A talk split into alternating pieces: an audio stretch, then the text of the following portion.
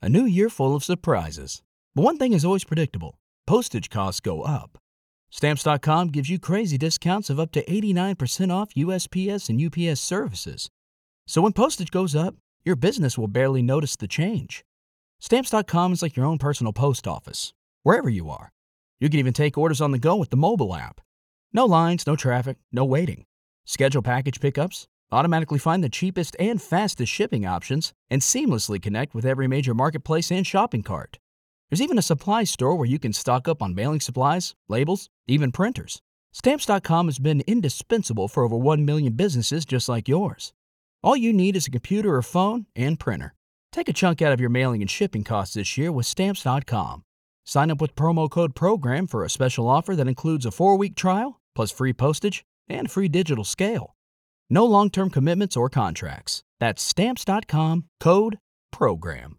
Hello, it is Ryan, and we could all use an extra bright spot in our day, couldn't we? Just to make up for things like sitting in traffic, doing the dishes, counting your steps, you know, all the mundane stuff. That is why I'm such a big fan of Chumba Casino. Chumba Casino has all your favorite social casino style games that you can play for free anytime, anywhere with daily bonuses. That should brighten your day a little. Actually, a lot. So sign up now at chumbacasino.com. That's chumbacasino.com. No purchase necessary. Group. Void were prohibited by law. See terms and conditions. 18 plus.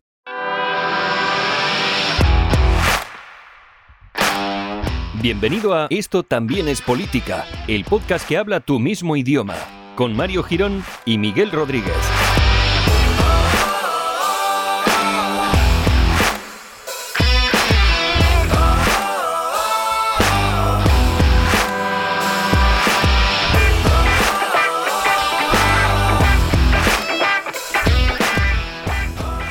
Amigues, bienvenidos al episodio número 118 de Esto también es política, el podcast que, bueno, se está codeando ya con los grandes podcasts de y con las grandes radios, tendríamos que decir también, y muchos que están asustados ya por nuestra aparición y por nuestra interrupción en el mundo de la política y en el mundo de lo que es el charlateo, charlateo en general. Y además creo que somos el único podcast eh, que puede aunar en sus en las voces de sus de sus presentadores, de sus co-hosts, ¿no? De sus co-hosts, puede aunar temas políticos y eh, los grandes realities eh, show que se pueden ver a televisión. ¿Qué tal, Miguel? ¿Cómo estás? Eh, pues hasta los co-host del calor, un poco. Claro, Te- pues, no, ¿no te parece que co-host es, es lo que mejor nos define? Pero bueno, o sea, creo que no ha. O sea, me ha sorprendido totalmente y decir que no, no lo puedo mejorar, eh, sin mejorar. Ojalá, ojalá, De hecho, ojalá. Voy a poner en mi currículum, co-host. Sí, no, no, en el LinkedIn, ponle que eres un co-host. Y cuando vayas a, pues cuando vayas al colegio el año que viene, sí, podéis volver, eh, pues le dices, ¿qué pasa, Va- vamos chavales? a poder. aquí va- vamos aquí tenéis poder, a vuestro lo co-host. Bueno, pues nada. No, volver, vamos a volver. Lo que no sé es cuánto tiempo tardaremos en volver a casa. Eso ya es otro Hostia, tema. Qué guapo. Ojalá semana sí, semana no, ¿no? Un poquito ahí de. Y no se sabe qué semana. Bueno, las, las cuarentenas son de 15 días, así que será Ah, una sí o no. Pero molaría también, molaría también que hicieran rollo programa de televisión, eh, una ruleta en la que se decidiese qué colegios entran en cuarentena, ¿no? Y ahí todo el mundo ahí, "Eh, venga mío.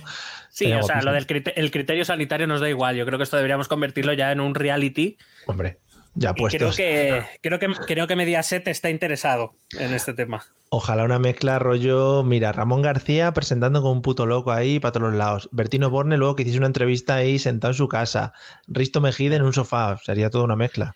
Sí, además, y, y ten en cuenta que pueden incluir en este reality educativo, pueden incluir a Rafa Mora y a Coto Matamoros. Por supuesto. Nuestros referentes hasta el momento en el mundo de la cultura. Sí, sí. Quiero decir que, que van a iniciar sus estudios a ver esas cuarentenas universitarias. Y espero, espero que si Pedro vuelve a ser reelegido en algún momento de su vida, les tenga en cuenta, como, como le gusta tanto los ministros salseretes, le gusta tanto meter ahí ministro rollo Maxim y tal, que les tenga en cuenta como referentes culturales para algún ministerio. Yo, de hecho, quería decir que, que Pedro está ganando, ya lo dijimos en un momento en un programa, dijimos que si a Pedro le dejaban hubiese sido elegida reina de Inglaterra. Sí. Visto cómo está el panorama de la monarquía española, cuidado, Muy rico, ¿eh? Cuidado ese tema. De todas maneras, bueno, estamos grabando ya que es 3 de agosto, 4 de 6 de agosto, y, mm, y justo ha saltado la noticia de que el rey se va. eh, ha hecho un poco la estrategia del youtuber, ¿no? Ha hecho un poco que se va para Andorra para, para no pagar, ¿no? Pero, pero, pero ha dicho dónde se No, va, no, es que no. no lo sé, no lo sé. Ah, vale. Están eh, en el grupo de Telegramers están ahora en un momento muy álgido. Ayer tuvieron otro Están, que, sí. uh, cuidado, y, y están ahora, están ahora, bueno, pues soltando destinos. He leído República Dominicana, muy Ujú. salserito, un sitio muy salserito, con sus primos los árabes, también he leído por ahí, también, un Ujú. sitio muy cómodo. Y bueno, supongo que a un motel de carretera no irá a parar este señor. O sea que, Eh, ¿se, se ha evaluado la posibilidad de Botswana? hombre, creo que sí. Además, eh, ha pedido manaditas de elefantes por las mañanas para tiro. Tiro con arco, va a hacer ahora. Tiro con arco al elefante. Bueno, Tenga cuidado porque no sé cómo tendré yo la cadera para, para resistir el. ¿Sabes? No te preocupes, No que le, vuel- le vuelven a traer a España para que la arreglemos aquí. Eso no hay problema. Eso Pero es en, en el Falcon, en el Falcon. en el Falcon, efectivamente. O en y, el luego se va- y luego se van a un conciertito ahí en Valencia, los dos. con Pedro. Bueno, pues nada, eh, amigos, eh, bienvenidos de nuevo a este podcast. Para los nuevos, porque seguramente alguien nuevo haya entrado aquí, le haya dado al play y diga, pero bueno, estos dos mamarrachos de qué están hablando, ¿no? Pues fíjate que llevamos 116 episodios concretamente, porque el 100 salió tan espectacular que reventó todas las, las métricas. Lleva, llevamos 116 episodios haciendo lo mismo aquí. Poquito, pues dando, dando a conocer temas eh, políticos muy interesantes y bueno, entrevistas muchísimas que nos las han reclamado porque hemos hecho un mogollón. Vamos a ver de qué vamos a hablar hoy porque volvemos un poquito, bueno, ya en la última tocamos temas de actualidad como fueron el tema de las elecciones y ahora vamos a hablar un poco de lo que son las monises, ¿no? Que es lo que realmente nos interesa. Sí, eh, los monises que estuvo negociando con, Hombre. Con eh, nuestra señora Angela Merkel. También dime, ¿qué la te- gente, la gente digo que se la pilla con papel de fumar porque la foto, la foto que salió famosa que se hicieron con los presidentes y que Pedro, Pedro no tenía papeles en la mesa, eh, la gente ahí como diciendo, bueno, el único que no apunta nada, no trajo papeles, no sé qué. Hombre, que Pedro es un tío preparado que lo tiene todo aquí. Es como, pero- como el típico camarero, el típico camarero que le dices, oye, te vamos a pedir 10 platos, ¿lo apuntas? Y dice, pero me está faltando el respeto, voy a apuntar, Claro. tengo una cabeza o- privilegiada. o 10 tipos de café diferentes. Claro, ¿y cuántas veces viene a preguntarte el camarero? Pues 10 veces, una por café. Bueno, pues así está un poquito. Pedro. Bueno, fin. pues Pedro llamará a Ángela siempre que lo necesite, porque para eso está Ángela. Sí, sí, sí, Ángela y Pedro. Así Es como Heidi y Pedro, que son lo mismo. Bueno, en fin. Bueno, pues nada, hablemos un poquito de Monises. Bueno, vamos a hablar de este acuerdo alcanzado por el Consejo Europeo el pasado julio, el pasado julio. Eh, si no recuerdo mal, fue entre el 17 y el 21, el 17 y el 22, o 16-20, bueno, en esa horquilla. Muy bien. Empezamos Creo bien, de- ¿no? Porque. No, no, no, no. 17 al 21, era para hacer la Vale. gracia, macho. Es que no, no ves que no tengo papeles, no tengo papeles, yo tampoco. Hombre, pero porque tú vas en digital. Nosotros aquí, aquí no malgastamos, no queremos quemar árboles y nos compramos iPad de 2.000 pavos si hace falta. Hombre, eh, pero vamos a ver, ¿por qué? Porque tenemos un fondo de recuperación con monises. Efectivamente. Ahora, ahora es cuando se van a empezar a crear los sandboxes y ahora es cuando vamos a tener machingas para todos. Ya veréis. Bueno, en realidad es un poco lo que nos exige la Unión, una de las cosas que nos exige la Unión Europea, empezar a crear sandboxes, hubs, eh, un poquito, un Sí. poquito de ser- streamer servers Por supuesto. y Nosotros que entra- estamos entrando ya en el mundo del youtuber serving streaming, pues vale, no va a venir muy bien. Yo creo que nos podremos coger alguna ayuda o algo. yo creo que habrá que investigar porque sí puede que nos caiga algo. Ojalá. Bueno, el acuerdo del Consejo Europeo, que todos nos hemos quedado con la noticia de que a España le corresponden 140.000 millones de lo que se haya acordado, Mm. bueno, en realidad es un poco más extenso, es un poco más profundo y como siempre aquí estamos nosotros para leernos 68 páginas de cosas raras, bueno, más de 68 porque me he tenido que leer otro documento, al que ahora también te hablaré, para ver por dónde van a ir o dónde deberían ir las reformas que la Unión Europea nos exige, porque efectivamente no podemos hacer lo que nos salga de las Claro. pelotas. La gente estaba ya con la calculadora del iPhone en plan, bueno, si tenemos tantos millones y somos tantos españoles, ¿a cuánto nos toca, no? Claro, eh, o sea, de, de 140.000 millones somos 47 millones, Joder. coño, nos tocaba un pellizco, ¿eh? Pillamos un pico. La gente ya está comprando coches y dando la entrada de pisos, pero luego al final se ha venido abajo. Por lo que fuera. Bueno, en realidad, como decía, este, este acuerdo es un poco más eh, profundo en el sentido de que no solo de- habla del fondo de recuperación, sino que también habla del marco fiscal o de lo que comúnmente se conoce en el ámbito periodístico como el presupuesto europeo, el presupuesto comunitario para los próximos siete años Bueno. del periodo 2021-2027. Eh, se ha llegado a acuerdos en ambos lados para ver cuánto nos gastamos, cuánto pone cada uno, cuánto recibe cada uno y en qué se gasta el presupuesto, básica, básicamente. Así que, si te parece bien, pues vamos entrando Vamos al lío. un poco en, ¿Qué pa- en materia. Así como, como spoiler, ¿qué país nos va a caer mal ya de todos los que vayamos a hablar? Para tener ya. Depende, depende de qué postura eh, mm, defendieras en Twitter en los, en los días del Consejo. Ostras. Porque si, si defendiste la posición un poco que era española, bueno, sí, de- española, del gobierno español, Italia, Francia, Alemania, pues te caerá mal Países Bajos principalmente y Sí. un poquito de Suecia, Austria, eh, eh, Dinamarca, Se han venido muy poquito. arriba los, los sí, suecos. Fi- Finlandia un poquito. Oh, uh, el norte ahí, muy feo. Si te pusiste del lado de Países Bajos porque consideras que el gobierno social comunista narcobolivariano eh, se va a gastar estos 140 mil millones en traer la dictadura chavista a España, Sí. pues entonces te caerá mal Pedro, básicamente, y Pablo. Mm, No, entonces lo de la dictadura chavista no lo pensé. Pensé que igual el dinero lo gastábamos en polideportivos, que aquí, aquí somos más de eso, pero bueno, que Sí. entiendo, entiendo que Europa habrá puesto unas normas para que podamos gastar ese dinero y nos lo van a dar, ¿no? Como la pagas cuando te la daba tu padre, que te decía, toma, hijo. Y tú decías, no es que tengo que ir a por fotocopias, y decía, toma tres euros y me traes dos, que sé cuánto valen. Bueno, hay que decir que una parte sí que se va a intentar adelantar para, para mm, enfocar sobre todo compromisos urgentes de pago, pero que la mayoría se van a dar a cuenta. Es decir, tú te lo gastas, tú consigues la pasta a los Sí. mercados te la- y, y luego metes las facturitas Claro, y yo te lo abono. Eso, que no se te olvide pedir factura. De, oye, Claro. que hemos hecho un pedido a China de no sé qué, hostia, la factura, Manolo, los 36 millones que se nos han olvidado. La hemos cagado.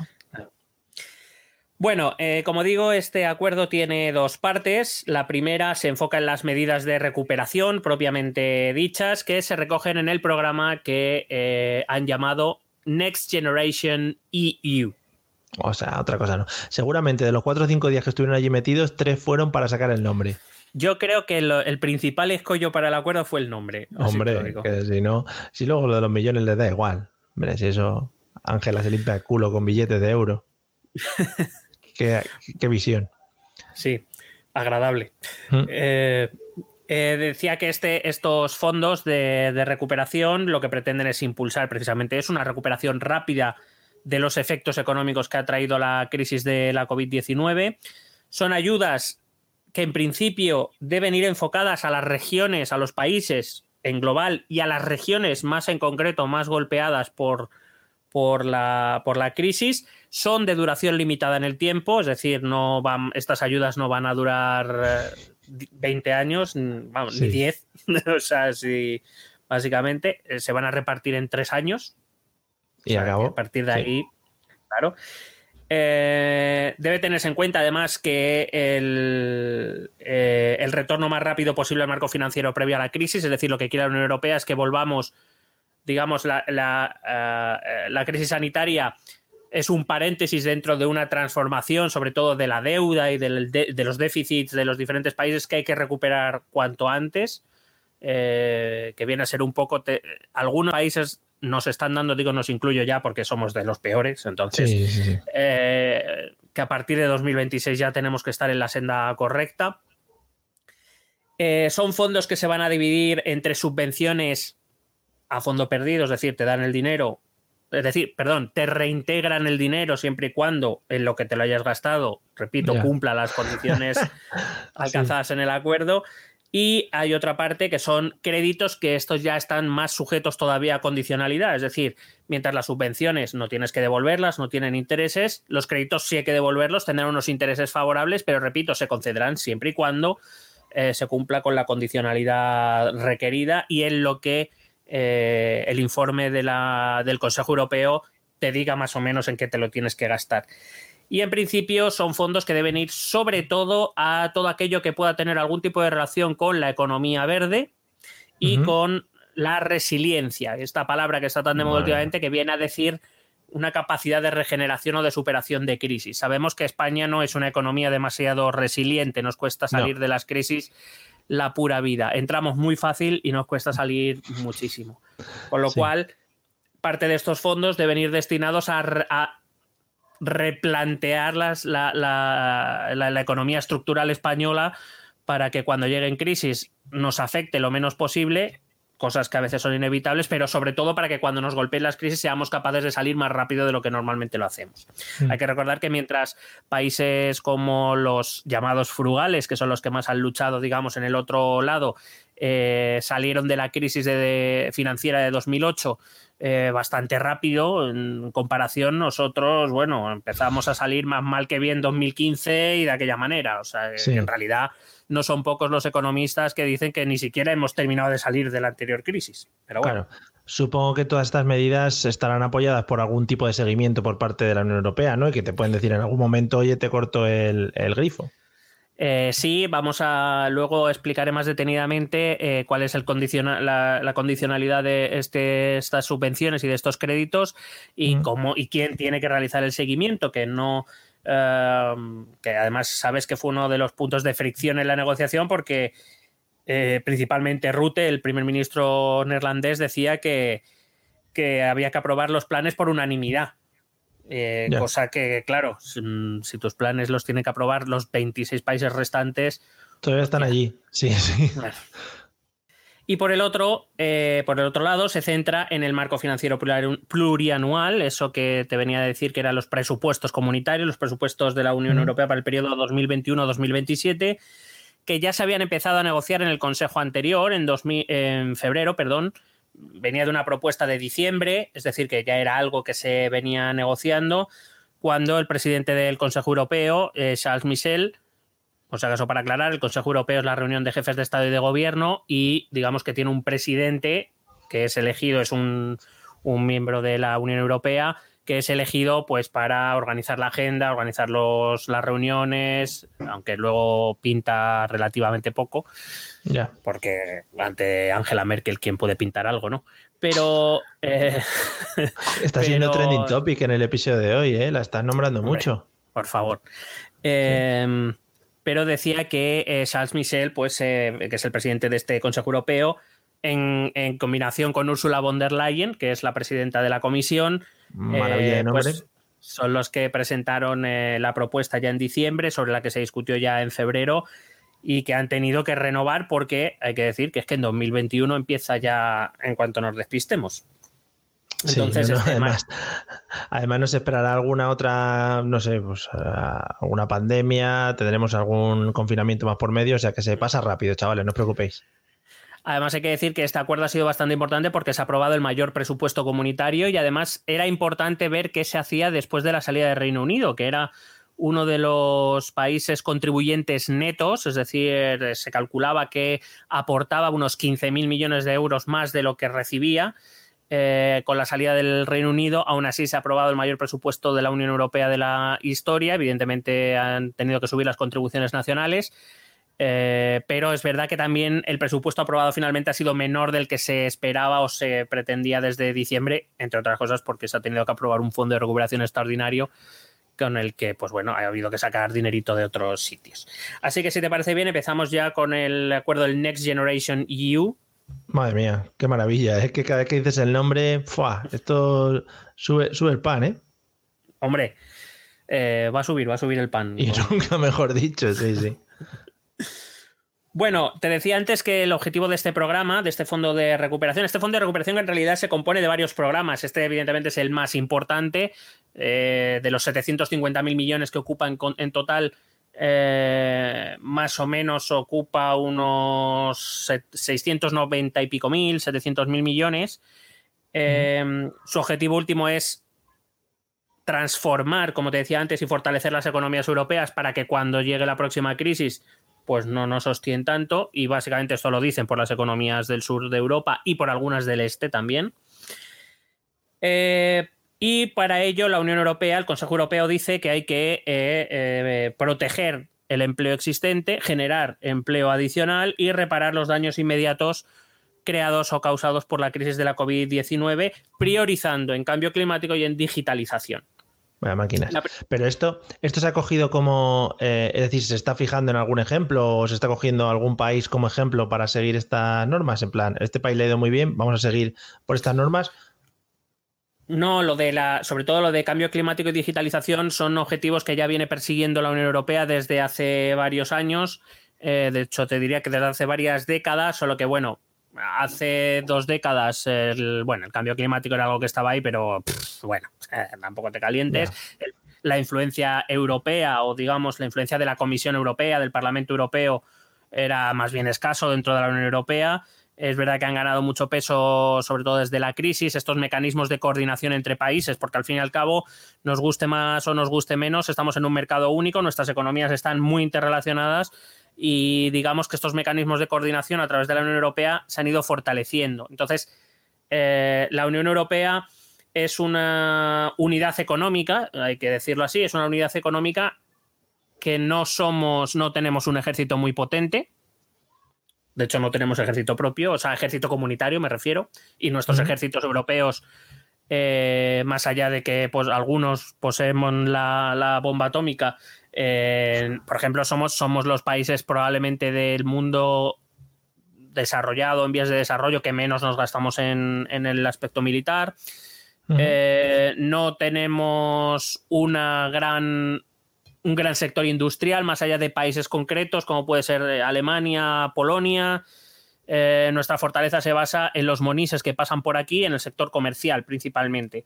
Entonces, eh, la Unión Europea desde hace dos décadas eh, viene intentando empujar a los países a transformar la economía en esos dos sectores que desde hace mucho tiempo se, vienen, se viene sabiendo que tarde o temprano desplazarán a los demás, que son la economía verde, pero más que nada porque va a haber crisis energética de aquí a X años, a 2050 vamos a empezar a tener crisis energéticas profundas y segundo, porque eh, tampoco somos un país excepcionalmente rico en, eh, energía tradicional, vamos a decir, en gas, petróleo. No somos un continente especialmente rico en eso. Em, y luego en la digitalización, porque es inevitable que la revolución tecnológica eh, es más. Yo creo que todos, si nos paramos a pensar, pensamos que deberíamos ir mucho más adelantados de lo que lo hacemos como continente. ¿eh? Ya no me refiero ni, como país, ni como región, ni, ni como ciudad, sino simplemente como continente. Que igual llevamos tarde, sí. Igual yo creo que sí. Eh, además, yo creo que son, son dos cosas que van muy interrelacionadas. La digitalización probablemente ayude a reducir el consumo energético en algunas cuestiones, principalmente en el sector industrial, o quizá nos permita reducir en un sitio para ponerlo en otro quizá más necesario. En cualquier caso, eh, son dos sectores transversales a la economía, van a afectar a toda la economía, a todos los sectores económicos y que sabemos que tarde o temprano pues vamos a tener que afrontar.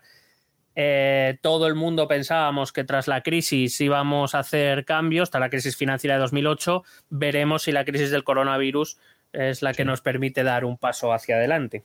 Puede ser, eh, no sé si, a ver, no sé si, si, sería un ejemplo bueno, pero aquí en España realmente eh, somos muy poco de reinventarnos, es decir, somos muy poco de, de, o de querer reinventarnos o de querer girar hacia otro, pivotar hacia otro tipo de negocios o hacia otro tipo de trabajos eso supongo que afectará también a todo esto. Lo vemos constantemente. Es decir, es que me han cambiado el programa del ordenador y ya no entiendo y no sé cómo hacerlo. O me han puesto no sé qué. O van a cerrar mi empresa y yo no me puedo dedicar a otra cosa. Supongo que afectará nosotros como país, como personas humanas que, que tenemos esa tendencia. Pues Mario, esa es una de las cosas que la Comisión Europea ve como una de las como varias de las grandes debilidades de la economía española que hay que revertir cuanto antes. Aunque ahora iré con eso y entraremos en profundidad y nos daremos cuenta que lo que ve la Comisión Europea en un informe por escrito de recomendaciones al gobierno español que se emitió el pasado 20 de mayo, con lo cual por ahí van a tener que ir las inversiones de todo este dinero del que estamos hablando. Eh, las ve la Comisión Europea, las ves tú, las veo yo y las ve hasta el pato Donald, las ve. Han dicho, han dicho, ojo, el pato Donald, ¿eh? Han dicho, a ver, los más blanditos, venga, fuera del país. Y el primero, el rey, se ha pirado, ya está. El primero que se ha alargado, hala. El rey en realidad ha dicho digitalización a mí, pues yo, paso.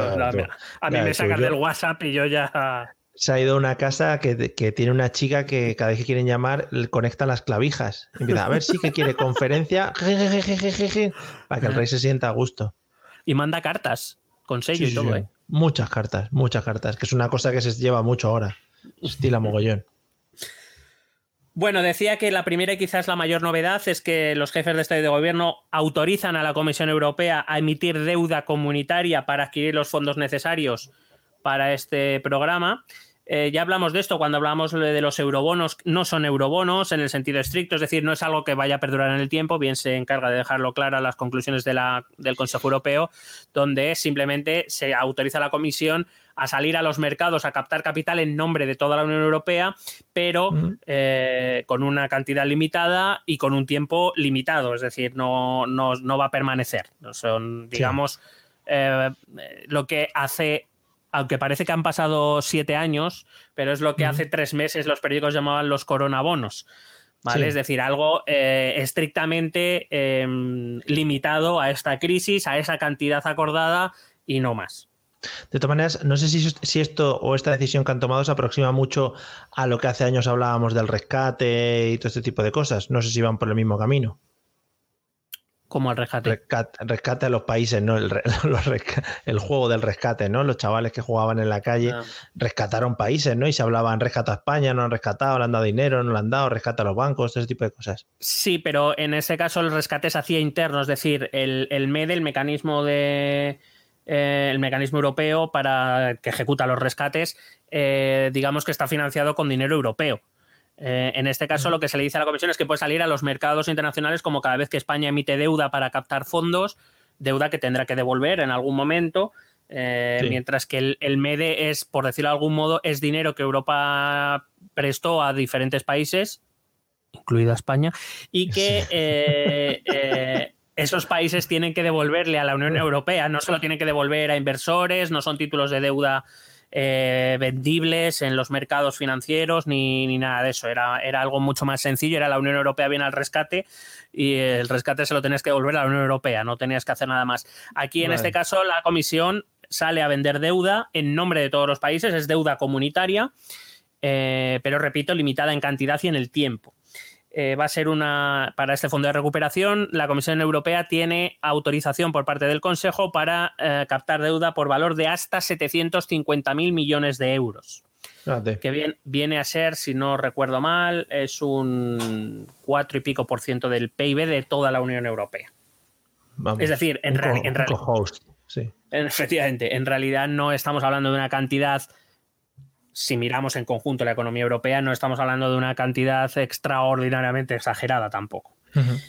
Eh, pero sí que es verdad que parece evidente que una deuda comunitaria que incluya a 27 países que de forma solidaria se van a hacer responsables de esa deuda y que incluye países como Alemania, Países Bajos, eh, Finlandia, etcétera. Estos los llamados países frugales que lo que no quieren es emitir deuda conjunta porque ellos se verían perjudicados. Ellos están pagando deuda a muy bajo precio porque son países en los cuales los eh, inversores internacionales tienen mucha confianza y entonces pagan intereses muy bajos por financiarse. Pero claro, eh, para financiar algo de tal magnitud, pues eh, si tú le dices a España te puedes endeudar por 140 mil millones de euros, pues los inversores van a sacar a España, Italia, Grecia, Portugal, los van a sacar, incluye a muchos países del este.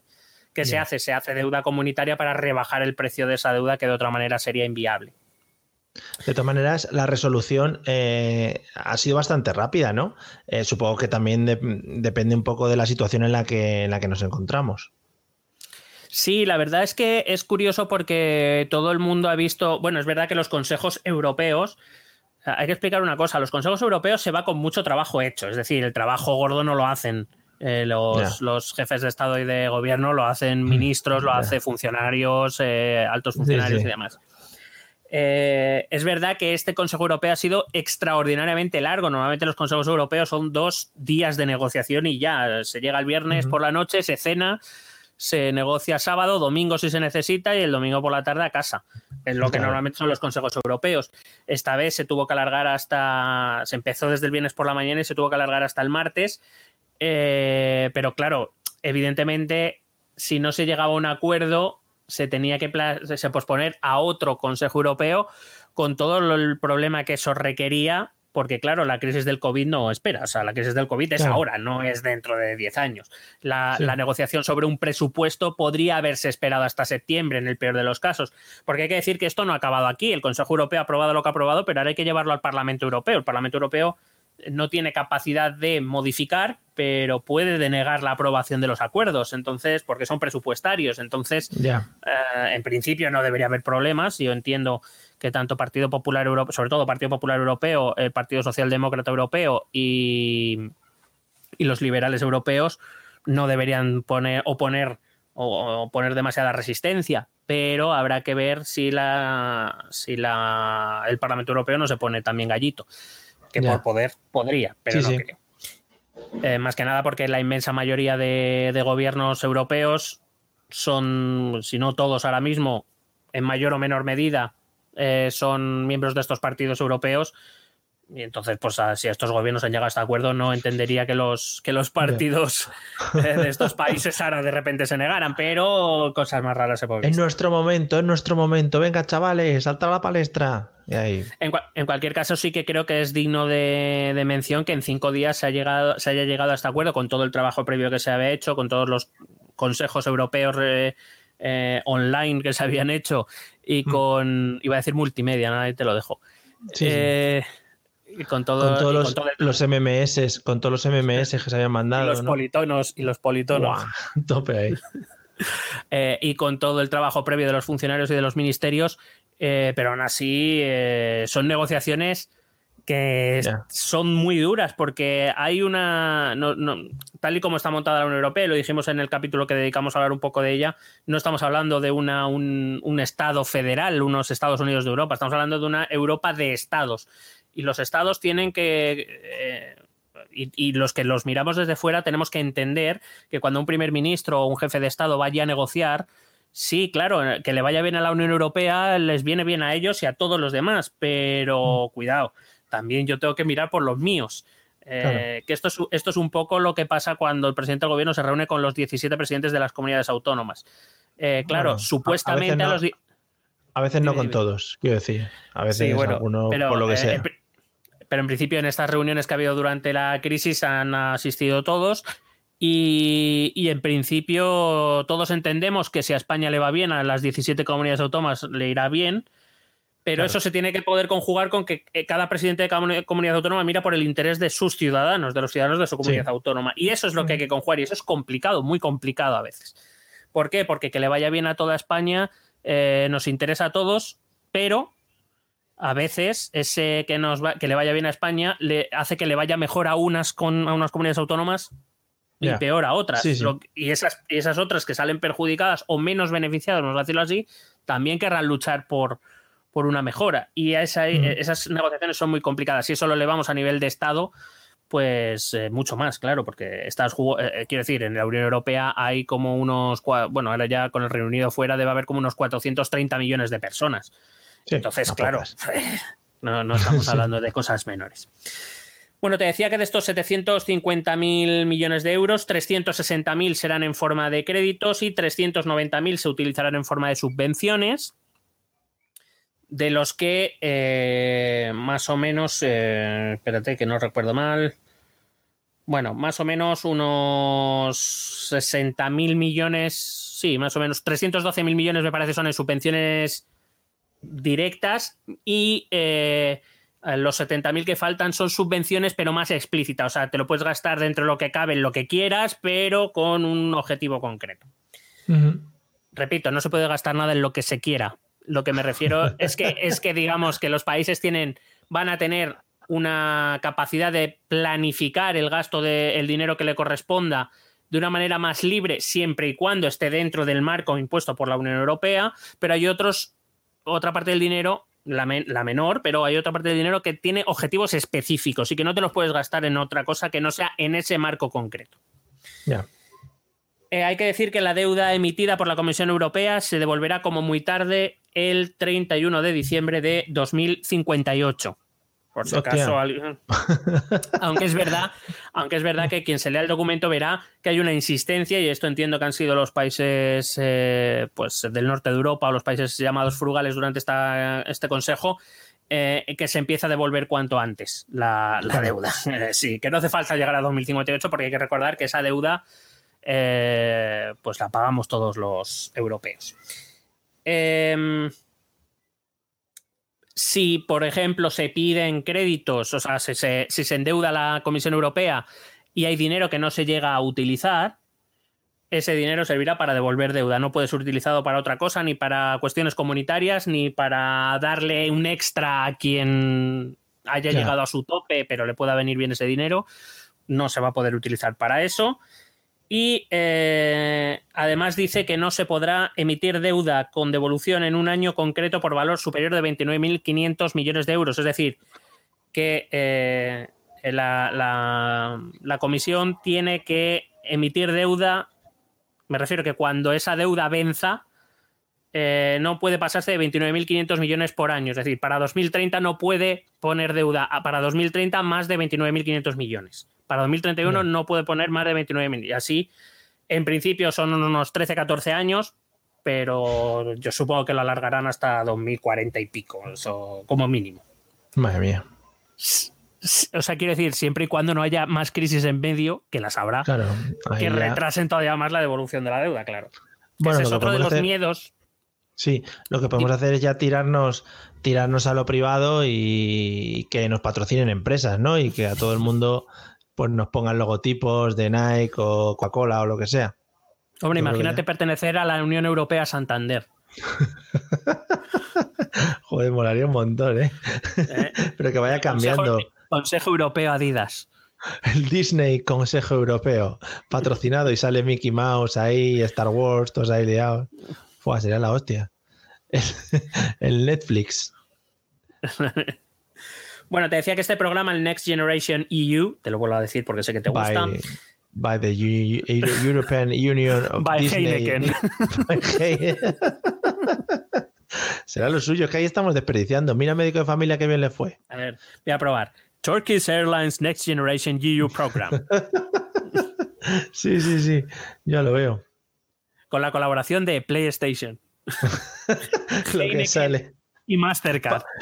Patrocinan este Consejo Europeo. Chan, chan, chan, chan, chan, chan, ¿Te chan, chan, imaginas? Y van, y van todos los jefes de estadio de gobierno con sus camisetas patrocinadas. Claro, claro. Joder. Sí que, ¿ves? Eh, que, Al se, que final, se- que se filme la sala de reuniones con vallas publicitarias alrededor. ya te lo estoy diciendo. Sí, sí, sí. sí, sí. Yo lo veo. Y que de repente esté, esté hablando Pedro, por ejemplo, Pedro, y que diga, eh, lo siento, me dicen que hay que parar dos minutos para la publicidad.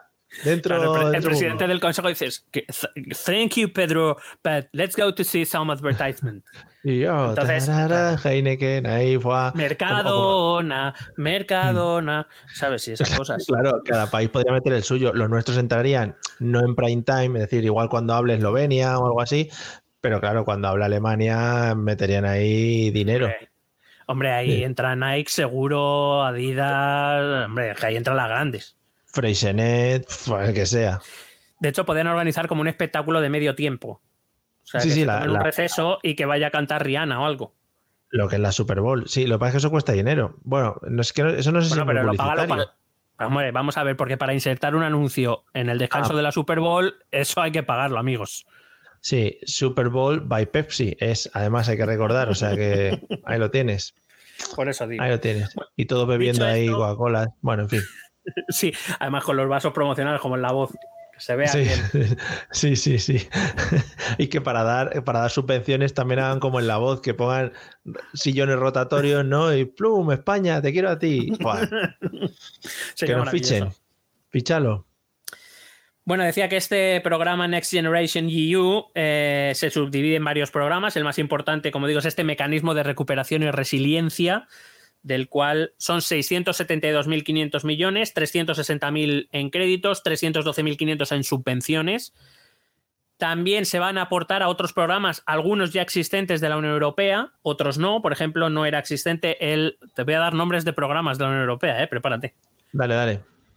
Eh, se van a dar 47.500 millones al programa React EU, Oh, yeah, React You. Que se pondrán a disposición de políticas de cohesión. Es decir, estos 47.500 millones están destinados principalmente para las, dentro de los países, las regiones más golpeadas y más atrasadas económicamente. Es decir, teóricamente esto no debería ir a Madrid ni a Cataluña, sino debería ir a Extremadura o a Castilla-La Mancha, estas cosas, porque mm. el objetivo, uno de los grandes objetivos de la Unión Europea es que en sus políticas de cohesión es intentar que las regiones más atrasadas económicas y socialmente eh, avancen ¿Por qué? Tiene un objetivo claro, que es que si, si, todas tus regiones están avanzadas y tienen capacidad económica, gastarán más y por tanto todos nos beneficiamos.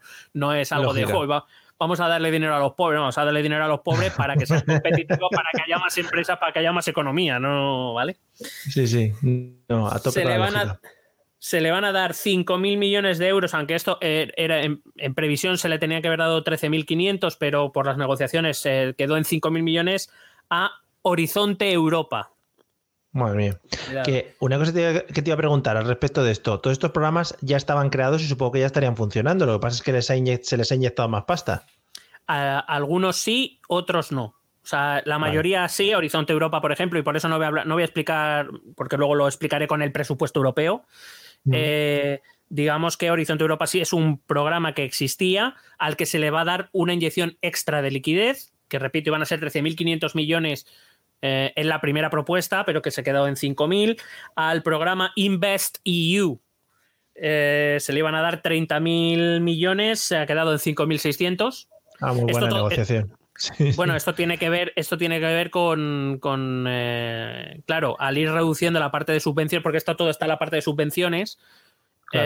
Claro, la negociación fue que se fuera reduciendo las subvenciones. Recuerdo que al principio la primera propuesta era que 500.000 millones iban a ir a subvenciones no solo al mecanismo de recuperación y resiliencia, sino a estos programas que te estoy comentando. ¿De dónde ha habido que recortar? Ha habido que recortar de todos, pero especialmente de estos programas, muchos de los cuales, como tú bien decías, están ya presupuestados en, los presupuestos europeos y para los que los frugales han dicho, mira, quita dinero de aquí porque sea, se les va a inyectar algo de liquidez para la urgencia, para lo inmediato, pero vamos, quita dinero de aquí que no me interesa. Luego también se le va a dar 7.500 millones al desarrollo rural, es decir, 7.500 millones de subvenciones van a tener que ir específicamente para eh, programas rurales en los eh, diferentes países. Para el Fondo de Transición Justa eh, también se esperaban unos 30.000 millones, se ha quedado en 10.000. También para las regiones que más sufran, dado que la mayor parte van a tener que ser dedicadas a programas o a planes que tengan que ver con la transición a economías verdes, aquellas regiones que sufran más porque tengan una economía más basada en, energía fósil o de este tipo de cosas, es decir, aquellas que más se jodan por el cambio en, eh, ecológico, por, el, modelo de transición ecológica, eh, pues recibirán fondos extra de estos 10.000 millones. Y también se le darán 1.900 millones al programa RESC-EU. Fíjate cómo lo han pensado, ¿eh? Rescue. Rescue. Eso hay, mucha gente que, sabe, mucha gente que mm. piensa. Bueno, vamos eh, rápidamente con este mecanismo de recuperación y resiliencia. Eh, dice que el 70% de las subvenciones concedidas, estamos hablando en torno a 218.000, 220.000 millones de euros, se comprometerán entre 2021 y 2022. Eh, el resto se comprometerán en 2023 a partir de aquí, de 2023, este mecanismo desaparece. Ah, muy bien. ¿Vale? O sea, que nadie espere que esto vaya a seguir infinitamente. La clave del reparto se hará partiendo de una propuesta de la Comisión para los años 2021-2022. Bueno, eh, ¿cómo se ha repartido el dinero? Para que nos entendamos. Bueno, para eh, los años 2021-2022, eh, la Comisión se va a fijar en el paro de los últimos cinco años en los diferentes países. De ahí que nos toquen tanto dinero. ¿Por qué? Lo petamos. Sí, sí, sí. Top one. De aquí hemos, sin duda, los países del sur y Polonia hemos sido los más, entre comillas, beneficiados porque hemos sido los que más tasas de, paro. Grecia, por ejemplo, que no ha sufrido especialmente la crisis sanitaria, sí que evidentemente su economía sigue siendo débil y también lo sufre, pero se ha llevado un buen pellizco sin nadie esperarlo por una razón, porque tiene unas tasas de paro enormemente altas también en estos últimos cinco años. Sí. Y para la última etapa, la de 2023, se cambiará el criterio para aquellos que entre 2021 y 2022 hayan sufrido más caída del PIB. Es decir, eh, mm, más o menos han dado unas cifras que España recibirá 72.000 millones en subvenciones y unos otros 70.000 millones más o menos en créditos. Eh, se sabe, o Italia ha dicho que ellos recibirán eh, unos 82.000 millones en subvenciones y hasta 127.000 millones en créditos. Grecia se va a llevar en total unos 72.000 millones, Portugal unos 15.300 que he de ser sincero, no sé muy bien de dónde sale este cálculo. Quiero decir, yo me tengo que fiar de lo que dicen, pero Claro. el documento no recoge qué cantidad se lleva cada país. Esto hay que dejarlo claro. El documento de la Consejo- del, del, eh, Consejo Europeo no dice cuánto se lleva cada país. Es- evidentemente entiendo que se habrán hecho cálculos, pero por ejemplo, de- debido a que en 2023 el criterio para, eh, para otorgar los últimos 97.000 millones va a ser Sí. la caída del PIB de los años 2020, 21, 22 y son cosas que no sabemos, pues es que no- Bueno. no, entiendo muy bien. No sé si estos 140.000 millones que dice Pedro o estos 200.000 millones que dice Conte en Italia o estos 72.000 que dice Grecia, no sé si son del total o solo de las partidas de 2020-2021. Mm, o sea, perdón, de 21-22. No, no lo. O sea, aquí supongo que cada uno arrima el asco a su sardina y vende el mensaje que más le interesa vender. Nadie le ha puesto en duda, supongo que porque nadie se ha leído el documento, también te digo. Ya. Entonces cada uno ha venido diciendo lo que se iba a llevar sin, sin que esto estuviese publicado y lo que dices tú, al final habría que viajar al futuro, ¿no? Para conocer qué pasa con el PIB durante estos dos años para poder sacar esos cálculos. Claro, salvo que esos 140.000 millones que dice Pedro, por ejemplo, esos 200.000 millones que dice Conte, sean solo de los 21-22 que sí que se establece según el paro. Eh. En cuyo caso, por ejemplo, entre Italia y España estamos hablando de que ya se irían 300 y pico mil millones, es decir, casi la mitad de todo el fondo. Eh, si cuentas Grecia, que son 72 mil millones más, Portugal 15 mil, entiendo que los demás se llevarán algo, que a lo mejor es que estos 140 mil son independientes de lo que nos pueda caer en 2023, que no lo sé. el problema es que nadie lo explica y nadie lo pregunta. Yo ahí lo dejo, no Bueno. he podido averiguar, yo por lo menos no he sido capaz de averiguarlo. Hablaron los italianos y los españoles y dijeron, tú di esto, que si cuela, cuela. Luego vamos allí a la ventanilla donde te dan los millones y decimos eso y si ya entra, pues entra. Fenomenal.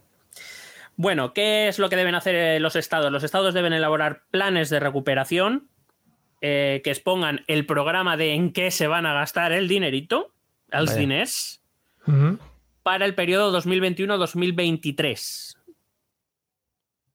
O sea, no somos capaces nosotros aquí de hacer unos presupuestos para un año. Pues iba a Vas, vas a ver qué risas. Claro. Te iba a decir que con el desbarajuste de presupuestos que tenemos nosotros y las partidas presupuestarias que se pierden por ahí y todo eso, pues este dinero que ni siquiera es nuestro, bueno, que en parte sí, pero que, bueno, como que no tienes esa, esa dependencia, no tienes, es- digamos, esa, esa garantía de que sea tuyo y tú dices, bueno, como esto me lo traen de allí, pues ya lo gasto como vea. Pues. Cuidado, cuidado además si hemos, si pensamos un poco para el periodo 2021-2023. En principio, para finales de 2023 debería haber elecciones, es decir, cumple justo todo el ciclo electoral. Pero hay, amigo, como el gobierno actual presenta un plan, imagínate que sea aprobado que sea aprobado por la Comisión, por todos los ministros de Finanzas, por todo el Consejo Europeo, que sea aprobado por todo el mundo y hay unas elecciones anticipadas hay un cambio de gobierno. Es que el gobierno que venga detrás se lo va a tener que comer.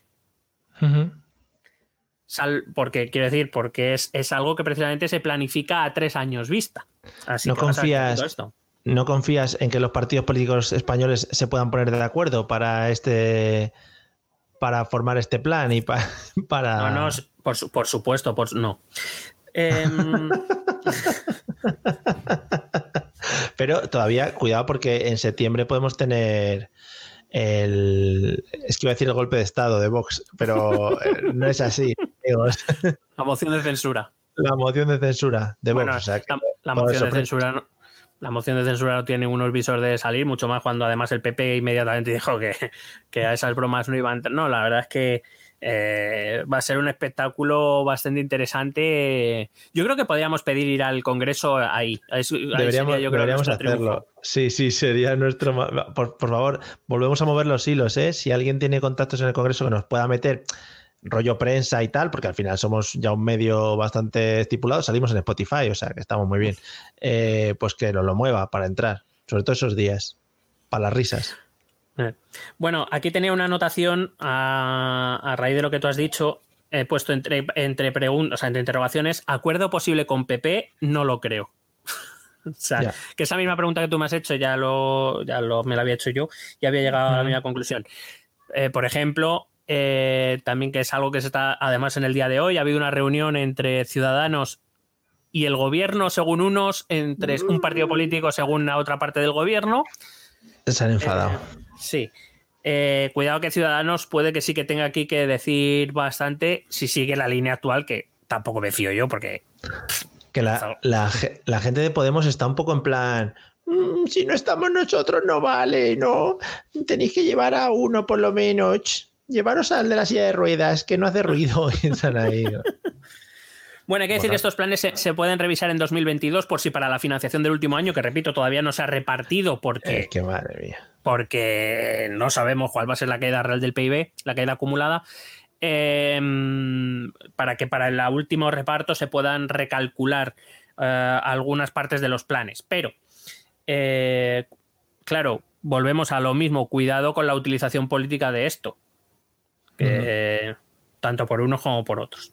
Bueno, eh, la cuestión es que los estados presentan esos planes, la comisión eh, revisa esos planes en menos de dos meses, tiene obligación de hacerlo en menos de dos meses, y el Consejo deja bien claro que debe asegurarse de que cumple estrictamente con las directrices marcadas por la propia Comisión, por las líneas políticas marcadas por la propia Comisión eh, para la Unión Europea en su conjunto y las recomendaciones hechas por este mismo organismo a cada Estado miembro durante los últimos años.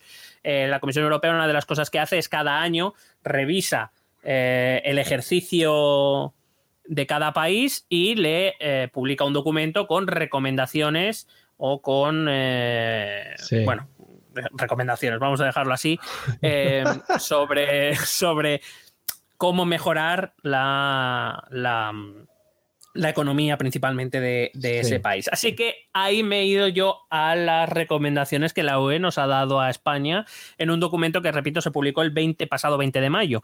Eh, hay que decir que España venía siendo seguida, estudiada de forma eh, exhaustiva desde que en diciembre la comisión anunciara que como nos habíamos desviado de la senda de déficit, una vez más, eh, principalmente por la falta de presupuesto, los presupuestos tan antiguos pues se vuelven inservibles, eh, pues que habíamos entrado en el llamado mecanismo de alerta de la Comisión Europea. Bueno, en realidad hemos vuelto porque ya estuvimos en su momento, salimos Claro, hace... Yo creo que salimos como al poco de llegar Pedro al gobierno, que además fue como, eh, hemos salido y ya hemos vuelto. Cuidado, claro, he llegado yo, sí, sí, sí, por mi belleza. Vale, entonces eh, esa, esa, creo que en febrero nos comunicaron oficialmente que se estaba realizando el, el, eh, estudio exhaustivo y en mayo se publicaron las recomendaciones a partir de ese estudio que había hecho la Comisión Europea.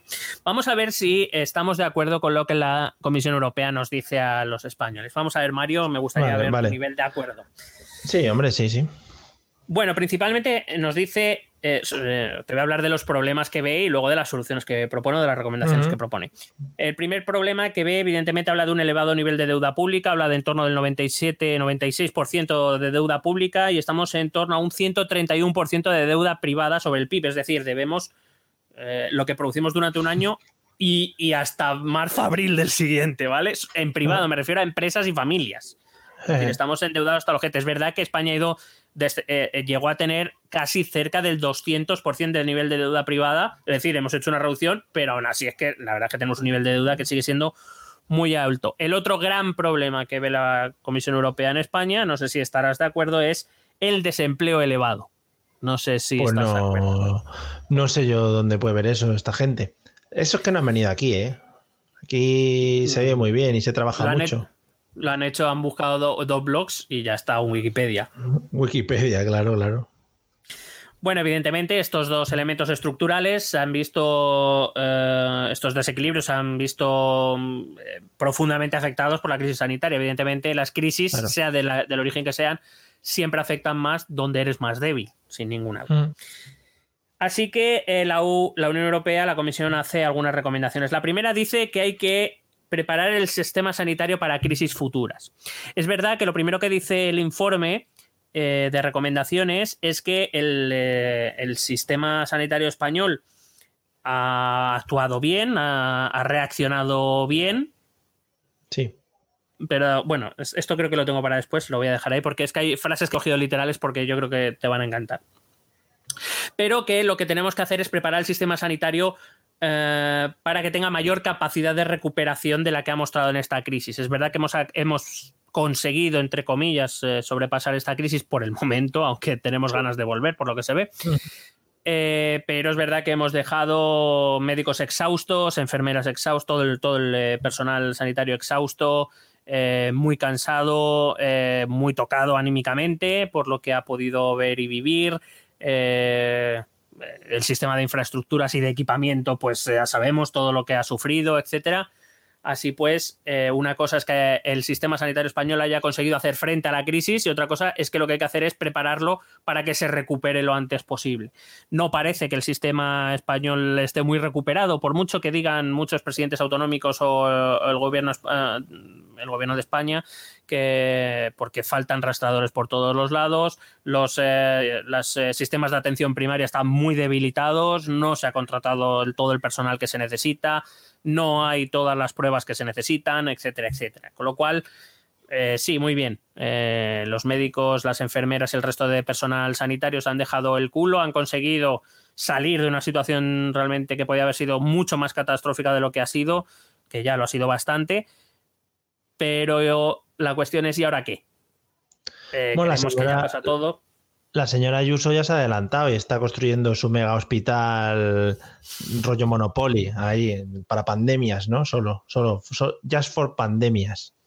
Sí, bueno, esta es una discusión que tuve hace poco. La cuestión es, pero hay que contratar a gente, ¿no? Para que trabaje en el hospital o cómo. No, van a estar ella y Pecas, los dos ahí recibiendo gente.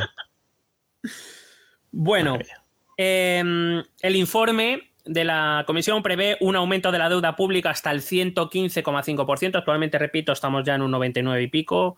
Eh, cuando veamos los datos anuales, pues veremos que habremos subido bastante. Se calcula que para finales de este año habremos alcanzado el 115,5. Es algo, entre comillas, lógico en tanto en cuanto el Estado y las administraciones públicas han tenido que hacer frente a un gasto inesperado y, desde luego, eh, totalmente extraordinario al cubrir pues ERTES, eh, personal que se ha tenido que contratar durante la pandemia, ERTES, prestaciones por desempleo, etcétera, etcétera, compras de material, de equipo evidentemente es un gasto no previsto y que evidentemente va a hacer crecer la deuda pública hasta esos niveles.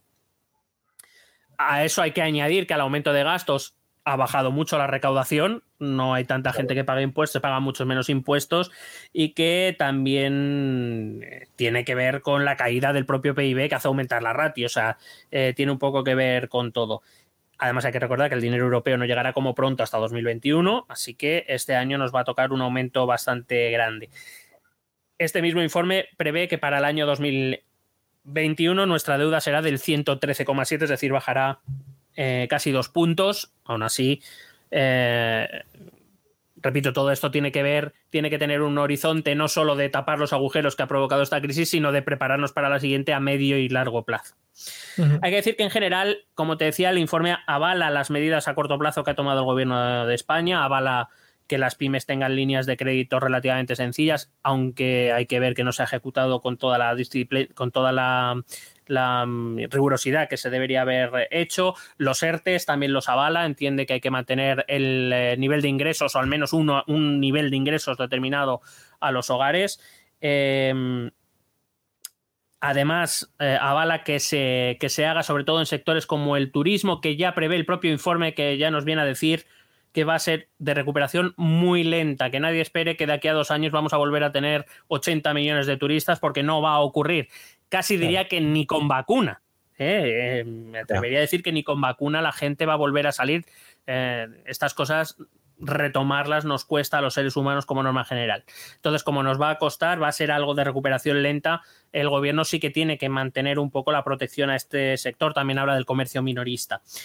Pero, eh, evidentemente, porque eh, en, estos, en estos momentos más que nunca vamos a hacer las compras en el menor número de sitios posibles, por eso solemos ir a grandes superficies o a grandes supermercados, por ejemplo, y el comercio minorista se queda un poco apartado, eh, un, poco, un poco atrás. También la comisión dice que hay que mantener la protección sobre estos sectores que en cualquier caso ni siquiera estas medidas van a evitar que a finales de este año España llegue o alcance una tasa de al 18,9%. Yo creo que puede ser algo más incluso, ¿eh? pero, pero sigue siendo menos de lo que alcanzamos con la crisis, que recuerdo llegamos a niveles de casi un cuarto de la población, casi del 25%. Eh, hay que decir que eh, yo creo que va a ser algo más. Repito, estas, este cálculo son de mayo o se publicaron en mayo. Eh, hemos visto que los, no tienen en cuenta rebrotes, no tienen en cuenta eh, la inutilidad de nuestros políticos para ponerse de acuerdo. Bueno, en realidad sí lo tienen en cuenta, pero igual sí, ahora- claro, eso ya lo daba por hecho, eso no ha sido parte de la crisis, eso ya venía de fábrica.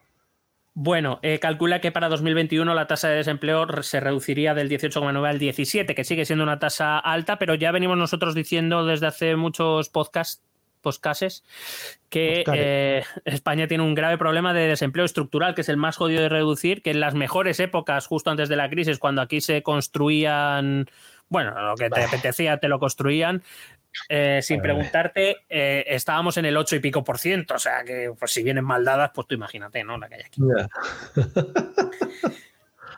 La Unión Europea nos pega, bueno, no, a mí no, a las administraciones públicas españolas, porque no solo le pega al gobierno de España, le pega a las administraciones autonómicas también. ¿eh? Eh, Les pega un buen tirón de orejas en el ámbito sanitario. Decía que después de conocer, de conceder buenos resultados ah, de la de respuesta del sistema sanitario español, y te, entre comillas, una de las frases que me han parecido maravillosas, a pesar de un nivel de inversión relativamente bajo, es decir, que nuestra, nuestra sanidad ha respondido bastante bien dentro de las circunstancias, a pesar de que se invierte una puta mierda. Traduzco un poco al, al Sí, lenguaje sí, menos diplomático. Eh, hace hincapié en las debilidades que el sistema ha mostrado precisamente por el tensionamiento que esta crisis sanitaria ha traído, eh, sobre todo en las diferencias en inversiones en infraestructuras. Eh, es decir, se invierte en mucha, en mucha infraestructura quizá innecesaria en algunos lugares y en poca infraestructura quizá necesaria en otros lugares. Eh, También habla de deficiencias de inversión en la contratación de personal y en las condiciones laborales de los sanitarios. Es decir, no solo que se contrata menos de lo que se debería, sino que además se, eh, se contrata con unas condiciones de puta mierda. Muy bien. Además, resalta de la ineficiencia de la coordinación entre los distintos niveles. de- Pero bueno, esto a nosotros ya es que esto lo damos por hecho. O sea, esto Ya, habría que haber ido a decírselo en plan, oye, esto ya, escribirlo ya lo primero porque esto ya está hecho, o sea que tampoco hace falta que lo investiguéis. Bueno, no sé si lo dice como cuatro o cinco veces a lo largo de todo el informe. De hecho, y de hecho, la última recomendación de todas va por ahí. Llama a invertir también en atención primaria y en sanidad electrónica, que yo no tengo muy claro lo que es, pero mm, hay que invertir en sanidad electrónica. Prometo informarme más. No me ha dado tiempo a mirar. Los chises, los chises del 5G, será eso seguramente. A través de la vacuna, a lo mejor es por eso, sí. Sí, sí, sí, ahí están. En el ámbito laboral hablan de la escasa capacidad que tienen los servicios públicos de empleo para ayudar a trabajadores y empresarios. ¿Sí? ¿De verdad? Vaya, vaya, vaya. No lo habíamos dicho nunca aquí tampoco, ¿no? De esos no vive ninguno aquí, claro, es que así están. Bueno, la Unión Europea llama a revisar todo el sistema de incentivos a la contratación, especialmente para puestos de trabajo sostenibles, porque el informe una de las cosas que hace también es llamar la atención sobre el elevadísimo porcentaje de contratación temporal que tiene España. Hombre, ¿De verdad? Es nuestro, es nuestro punto fuerte, joder, ¿nos lo van a quitar o qué?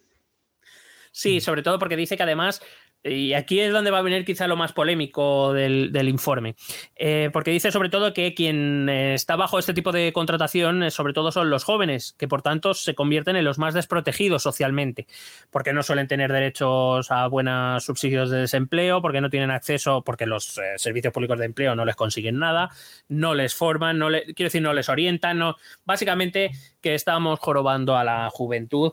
Eh, también llama a modernizar, por ejemplo, los sistemas de formación, de reciclaje de trabajadores. Sí, de verdad. Sí, no sí. sé.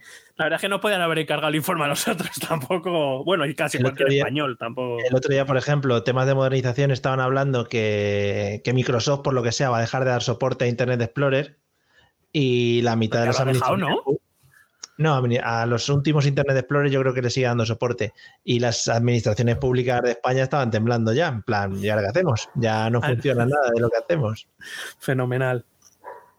Bueno, también habla de que hay que corregir las desventajas educativas que sufren algunas comunidades autónomas respecto de otras y que para conseguir esto el informe recomienda emplear te lo voy a leer, ¿eh? El tiempo, esto depende del tiempo, eh, no, bueno, que estas eh, medidas dependen de que se emplee el tiempo necesario para alcanzar el consenso político y social amplio y duradero en torno a las reformas. Más que nada porque si no, no valdrán para nada, claro, porque estas medidas estructurales, sus efectos se ven en el medio y en el largo plazo, no en el corto plazo. Si a los cuatro años al cambio de gobierno lo vamos a quitar, pues evidentemente no habrá valido para nada. Muy bien, pues nada. Pues, y, si no, no, no van a echar de Europa, ¿no? Esto es lo que dicen al final. Bueno, mientras sigan teniendo aquí playas, yo creo que no, pero. Ah, vale, vale. Vale. También llaman a mejorar, como te decía, la protección social para los jóvenes, los parados de larga duración y los que se quedan en paro por contratos temporales de baja duración, que evidentemente son jóvenes. Y aquí es donde va la parte polémica o que, más polémica puede resultar hasta cierto punto. Es decir, mm, puedes estar de acuerdo o no, se puede debatir, pero digamos que este es un tema bastante delicadito. El informe critica que la mayor parte del gasto social español se dedique a la, a la, a la iba a decir, a la, vejez, a los mayores, hacia los mayores. Evidentemente porque la partida más amplia, más grande de dinero público que se gasta en España es en las pensiones. Una vez más nos dice que las condiciones, con las condiciones fiscales actuales en España, el plan, la reforma fiscal de 2013, que fue la última que se hizo, eh, es insostenible, del todo insostenible. Y que en cierta manera eh, el dedicar tantísimos recursos a las pensiones eh, implica que no hay dinero para los jóvenes, para programas de formación, programas educativos, para programas de empleo, etcétera, etcétera. Y que, de hecho, el propio informe recomienda no lo dice directamente, pero podemos leer entre líneas que lo que dice es vamos a hacer, que deberíamos hacer una reforma de las pensiones que redujeran su cuantía para invertir ese dinero en, los jóvenes. No lo dice tampoco, entendiendo o entiendo yo que el objetivo sería poder mejorar la recaudación fiscal a partir del trabajo reducir el gasto público en desempleo, formación, me refiero en, las prestaciones por desempleo, subsidios por desempleo y demás, eh, y que eso sí que haga sostenible el sistema de, pensiones, pero que inevitablemente pasa por, en un primer momento, quitar de un sitio para poner en otro, porque en España no podemos inventarnos el dinero, básicamente. No. Muy bien. Respecto a las pymes, la mayoría son ah, los mayores generadores de empleo, así lo, reconoce el informe, y llama a facilitar su liquidez, así como cualquier otra medida que permita su viabilidad, y entre ellas incluye el aplazamiento de impuestos y contribuciones, si fuera necesario, y sobre todo acelerar los pagos por servicios a la administración pública, es decir, que la administración pública pague a las empresas privadas lo que les debe por los servicios que les hayan contratado. Vaya. Y también mm, insiste mucho en que eh, para permitir la viabilidad de las pymes, que no todo tiene que ver con el dinero, con la liquidez, que también, sino ofrecer unos servicios, y yo, yo extendería esto a cualquier ciudadano del país, a ofrecer unos servicios públicos digitales eficientes. Eh, entiendo que eso incluye eh, pues servicios digitales que no vayan con Internet Explorer, básicamente. que la página eh, no sea una mierda y que sean mucho más sencillos, trámites mucho más sencillos, tanto para empresas que puede incluir las pymes a través de estos servicios públicos, acceder a financiación pública o, a cualquier otro tipo de ventaja pública de manera más rápida y sencilla, que no, que además de tener un sistema complicado, si lo intentamos hacer por lo digital es todavía más complicado. Si eh, para ir a la oficina de forma presencial tienes que presentar 400 papeles y pasar por 17 ventanillas, pues en el digital mm, tienes pues ni, te pierdes, te pierdes porque ni siquiera sabes cómo llegar. Hasta que si consigues la clave PIN, te dan un te, daña un logro, ¿no? Y te dan un, como la PlayStation, te dan un logro y luego a partir de ahí tienes que pasarte el jefe final, ¿no? Que es una señora que suele estar detrás de una ventanilla, a la que por lo que sea no le apetece mucho explicarte lo que vas a hacer tú allí, cuando tú no sabes nada, ¿no? Y es un jefe muy complicado. la, culpa es tuya por no saberlo, también te digo. Claro, claro, efectivamente, por no haberme pagado un máster de 5.000 pavos de cómo se hacen trámites de autónomo, por ejemplo. Mm. Por ejemplo. Bueno, pues la Unión Europea, la Comisión insiste mucho en esto. Eh, habla de anticipar en todo lo posible los proyectos de inversión pública que ya estén avanzados, es decir, proyectos de inversión pública que ya estén en marcha, pues eh, si estaban a lo mejor previstos para acabar en 2027, pues a ver si con el dinero que va a recibir de Europa se adelantan más que nada para poder mantener empleo. Eh, tanto a través de colaboración privada, también existe mucho, no lo hagas todo a través de empleado público, eh, sino contrata empresas privadas que generan empleo, que generen ingresos para que puedan contratar a gente eh, y de esa manera poder mantener un nivel de empleo eh, por lo menos en el corto y en el medio plazo, bastante alto, mientras tú por el otro lado reestructuras parte de tu economía para que en el largo plazo puedas mantenerte. Que igual, igual podemos, em, podemos volver a mover lo de las Olimpiadas en Madrid ahora con eso, como es obra que se quedó a medias. Yo creo, que yo creo que deberíamos, de todas maneras, también, aparte de eso que me parece fantástica idea, creo que deberíamos construir más aves, por ejemplo. Mm, es verdad. Es verdad. O, más, o, más, o más aeropuertos. O, es más, aves de lujo, te subo la apuesta. Una persona por viaje. Sí. Joder, me encantaría. Me encantaría. No, apúntatelo. Mm. Lo, voy a apuntar. Eh, también nos llama nos recomienda la Comisión Europea aumentar nuestra productividad impulsando el I más D invirtiendo en I más D ¿De, ¿En serio? vaya, vaya, ¿cómo son? Qué cucos. especialmente a través de sus dos grandes ejes, como te he dicho antes, que son transición ecológica y digitalización. Eh, Nuevo tirón de orejas. Dice que todas las comunidades autónomas de España están por debajo de la media de la Unión Europea en innovación y en utilizar de forma óptima la cualificación de su mano de obra. Es decir, tenemos gente cualificada, pero no para lo no la estamos utilizando, para que nos entendamos. Ninguna comunidad autónoma lo hace. Dice que, por supuesto, también hay que invertir en digitalización de la educación. Ha dicho, en este informe se dice que solo la mitad de los centros a nivel nacional eh, estaban preparados para hacer algún tipo de educación online. Eh, con mucha desigualdad regional, es decir, evidentemente no es lo mismo Madrid que, que voy a decir yo. Murcia, dilo, Murcia, dilo, Murcia. Sí, no quería decir Murcia, pero Murcia. Dilo, Murcia. Y que, debería el y que deberían las administraciones públicas asegurarse de que todos los hogares con niños tienen el equipo necesario para poder continuar su proceso formativo en caso de que un nuevo confinamiento o cualquier otro tipo de crisis. Eh, de hecho, eh, casi me atrevería a decir que en realidad lo que dice es que tengan equipos, entiendo que va más por cosas tipo tablets, para que puedan continuar su formación de forma más digitalizada, aunque se vaya al centro, pero que evidentemente si además no se puede ir al centro, que se aseguren de que todos los hogares tienen, entiendo que no solo los equipos habla de, de ordenadores o de tablets, sino de conexión decente y este tipo de cosas. Molaría, aquí como somos en España, decir que nos llega el dinero, un iPad en cada casa, trucutru, vamos ahí, vamos, claro que sí, hombre. Bueno, dice también que hay que invertir más en energías renovables, anticiparles a lo previsto, es decir, eh, se supone que España tiene un plan, pues que hay que acelerarlo, que hay que invertir ya. Mm. Que hay que invertir en infraestructuras energéticas, eh, especialmente en interconexiones energéticas con otros países de la Unión Europea, em, para beneficiarnos del mercado energético europeo que ahora actualmente vivimos mucho, por ejemplo, de la energía rusa o vivimos mucho de la energía que viene del norte de África. Eh, hay que invertir en eficiencia energética. Llama a hacer una renovación a gran escala de edificios e infraestructuras para reducir el consumo, cuyo objetivo final es reducir el consumo energético. También una de las maneras de ahorrar es consumir menos energía, claro. Y también invertir en transporte sostenible, tanto en transporte ferroviario para transporte de mercancías, que yo creo que es algo de lo que se lleva hablando en España desde que yo tengo 12 años más o menos, y ya hace un poco de eso. Y también eh, sobre el vehículo eléctrico, y avisa de la necesidad de extensionar la gestión de los recursos de agua, que dice que estamos muy, tensitos con los recursos de agua, que además cada vez con el cambio climático puede ser que se vengan más difíciles y que no estamos haciendo nada por eh, gestionar mejor el agua en el eh. territorio. Eh, en cualquier caso, dice que todo lo expuesto anteriormente intensificaría eh, la creación de empleo, necesita la creación de empleo para llevar todo eso a cabo y que el dinero que va a recibir debe ir por ahí. Tiene que invertir en estas cosas para eh, no solo salir del bache actual, sino que para próximas crisis tu economía sea mucha más fuerte. Y reitera en algunas ocasiones más, te he dicho hasta cuatro o cinco, que es necesario mejorar la coordinación entre los diferentes niveles de la administración. Vaya.